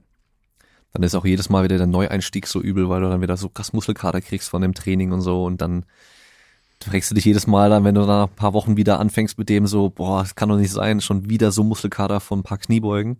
Ja. Ich bin ja eigentlich fit, aber wenn du das halt durchgehend konstant beibehältst, das Coole ist ja auch, das Erhalten ist ja relativ easy. Ja. Da brauchst du ja keine fünf mal fünf mal. Da reicht dir sogar Einsatz Kniebeugen, der einigermaßen intensiv ist so. Ja. Ähm, auch nicht ins Muskelversagen gehen und sowas. Aber ja, muss man halt dranbleiben, das ist halt das Schwierige. Ja, ja und das, wie du sagst, es muss kein Muskelversagen sein, wir müssen nicht all out gehen, aber du musst einfach ein Trainings, Reiz setzen, der halt reicht, um das zu erhalten. Der muss nicht extrem sein, aber der muss da sein, damit du eben nicht sonst, ja, was du wieder hast. Und umso gewohnter du es bist, umso länger du es schaffst, umso mehr kannst du dann wieder machen, ohne dass es für dich jetzt ein riesen Stress ist. Ja, wenn, wenn du jetzt regelmäßig Krafttraining machst, dann ist es für dich zwei Sätze Kniebeugen kriegst du gut hin. Selbst wenn du einen Satz schwere Kniebeugen machst, ja. wirst du am nächsten Tag nicht über den Platz schleichen und sagen, ich kann gar nicht laufen. Ja, wenn du jetzt drei Wochen nichts gemacht hast, machst dann einen Satz oder zwei Sätze schwere Kniebeugen, dann sieht es ganz anders aus. Ja, das ist halt wieder das Argument, schau, dass du es kontinuierlich reinkriegst, immer ähm, ja, was sagt man, so ein kleiner Schritt, aber jeden Tag bringt dich halt viel weiter als immer diese kurzen Sprint ansetzen und dann wieder stehen bleiben und dann wieder. Ja, also es geht halt darum, kontinuierlich langfristig das aufzubauen. Ja. Wie der, der Hase gegen die Schildkröte bei dem Rennen. Weißt du, gibt's auch dieses, dieses, dieses Kinderdings da. Ah, ist glaube ich ein Igel. Also ein Igel. Auf oder? Deutsch ist es, glaube ich ein Igel, ja. Ah, ja okay, Im Englischen sein. ist es glaube ich eine Schildkröte und ein Hase. Ja, ja. Aber wenn du dir das Original anschaust, dann ist äh, die, die, ich glaube, der Hase stirbt ja und die Schildkröte benutzt äh, gemeine Tricks. Äh, in, den Original, in der Originalgeschichte. Ja, ja, genau, weil der, also, ja gut, ich kenne es immer mit dem Igel, wie gesagt, ja, aber ist ja egal, also das langsame ja. Tier, das, das macht irgendwie Teamarbeit. Das eine stellt ja, sich genau. immer, taucht dann immer wieder nur auf und, und, der andere rennt immer hin und her und dann, ja. ja, aber in echt, die Metapher funktioniert fürs echte Leben ganz gut. Lieber kontinuierlich und langsam vorwärts, als äh, immer kurz Gas geben und dann wieder phasenweise Pause und dann wieder von vorne anfangen und so. Es zählt ja fürs äh, allgemeine Fitnesstraining, genauso wie das Athletiktraining in jeder Sportart, einfach wenn du kontinuierlich dranbleibst, genauso beim Abnehmen mit Diäten, Ernährungsumstellung, mach kleine Schritte, mach die, die richtigen Dinge, die du beibehalten kannst, die du langfristig machen kannst, bringen dich auf Dauer viel weiter, als ich esse jetzt zwei Wochen nur noch Salat und habe danach aber so Bock irgendwie mir Schnitzel reinzuhauen, funktioniert nicht. Ja. Sondern guck, was du langfristig kontinuierlich machen kannst das bringt dich auf, am Ende besser ans Ziel als alles andere. Auf jeden Fall. So, ich würde mal sagen, wir kommen langsam zum Schluss und zum Ende bekommt mein Gast immer nochmal das Wort. Du hast jetzt äh, ein paar tausend Zuhörer. Ähm, vielleicht hast du ja Tipps an die Tennisspieler, die zuhören, Tennisspielerinnen, an die Tennisspieler, Eltern, die zuhören, vielleicht oder auch Trainer oder, oder Physios, Athletiktrainer, die jetzt irgendwie auch mit Tennisspielern vielleicht zu tun haben. Oder wenn nicht, dann vielleicht auch an die, die jetzt anfangen mit dem Sportwissenschaftsstudium und noch gar nicht so genau wissen, was sie danach machen sollen. Und wenn du dann immer noch nicht weißt, was du sagen sollst, dann ist immer mein bester Tipp. Was würdest du dir selbst mit auf den Weg geben? Vielleicht für dich als äh, beginnender Student. Mhm. Das glaube ich auch ein ganz gutes Ding. Okay, okay. Ja, ähm, bin ich jetzt natürlich nicht gewohnt, vor so vielen Leuten was zu erzählen, aber als kein Problem kriegen wir gut hin. Ja, also für die Spielerinnen äh, und Spieler und Eltern vielleicht auch einfach ähm, nutzt das Potenzial, das ihr habt, da ähm, wirklich im athletischen Bereich zu arbeiten. Nehmt euch aber auch Zeit für Pausen, für Regeneration, ja, weil nur Belastung und Erholung im Zusammenspiel funktioniert. Ja. Und da dann wirklich Qualität vor Quantität, hast du vorher gesagt, äh, trifft es sehr gut, ja, macht es mit der nötigen Intensität, sodass es euch auch wirklich voranbringt ja, und euch vorwärts bringt. Ähm, genau, und für die Studierenden, genauso wie für die Spieler, folgt eurer Leidenschaft, schaut, was euch Bock macht, haut euch da rein, was euch interessiert, dann geht's auch vorwärts und dann ähm, habt ihr da auch viel Spaß dran und manchmal auch nicht zu viel nachdenken und einfach den Mut haben, es zu machen ja, und einfach mal durchziehen und mal schauen, was passiert. Ich finde, in Deutschland zögern wir oft und überlegen, was hat das für Konsequenzen, wie kann ich das, ne, funktioniert das? Einfach mal sagen, okay, ich mach's jetzt einfach, ich schau mal, was passiert und was rauskommt und ja, mutig sein und da einfach das Ding, das Ding machen, auf das man auch Bock hat. Ja. Ich glaube, gerade was so die Karriere angeht, sind wir ja heute ganz anders wie vor, keine Ahnung, vielleicht 20, 30 Jahren, dass man keinen Stress hat, wenn man, weiß was ich, die erste Ausbildung macht und dann anfängt und merkt, hey, das passt mir doch gar nicht, dann nochmal was Neues anzufangen genauso wie mit Studium auch. Wir haben vor dem Podcast schon gesprochen, dass die meisten, die mit uns studiert haben, jetzt gar nichts im Sportbereich machen, teilweise dann nochmal ein neues Studium angefangen haben oder einfach was ganz anderes machen, dass wir da ja mittlerweile genug Zeit haben, dann nochmal einen zweiten Weg anzufangen oder sowas. Das ist eigentlich gar kein Stress. Ja, und es wird ja immer früher, die Leute sind früher fertig mit der Schule, ja, die haben früher ihr ja. Abitur. Ähm, du kannst immer noch daneben, hey, was machen, eine Zweitausbildung, du kannst so flexibel sein und das nichts ist schlimmer, als wenn du am Ende sagst, boah, ich hätte doch eigentlich schon immer Bock gehabt und wollte das schon immer mal machen äh, und hab's aber nicht gemacht aus verschiedenen Gründen. Das finde ich einfach immer schade, sondern probier es aus und wenn es geht, geht's und wenn nicht, dann mach was anderes. Da gibt's genug Möglichkeiten, nochmal zu wechseln. Aber da einfach sich trauen, auch wirklich das machen, worauf man wirklich auch Lust hat. Ja, sehr geil. Dann sind wir am Ende für heute und ich danke euch wieder allen fürs Zuhören und wir hören uns wieder beim nächsten Mal. Bis dahin, bleibt stark. Ciao. Tschüss.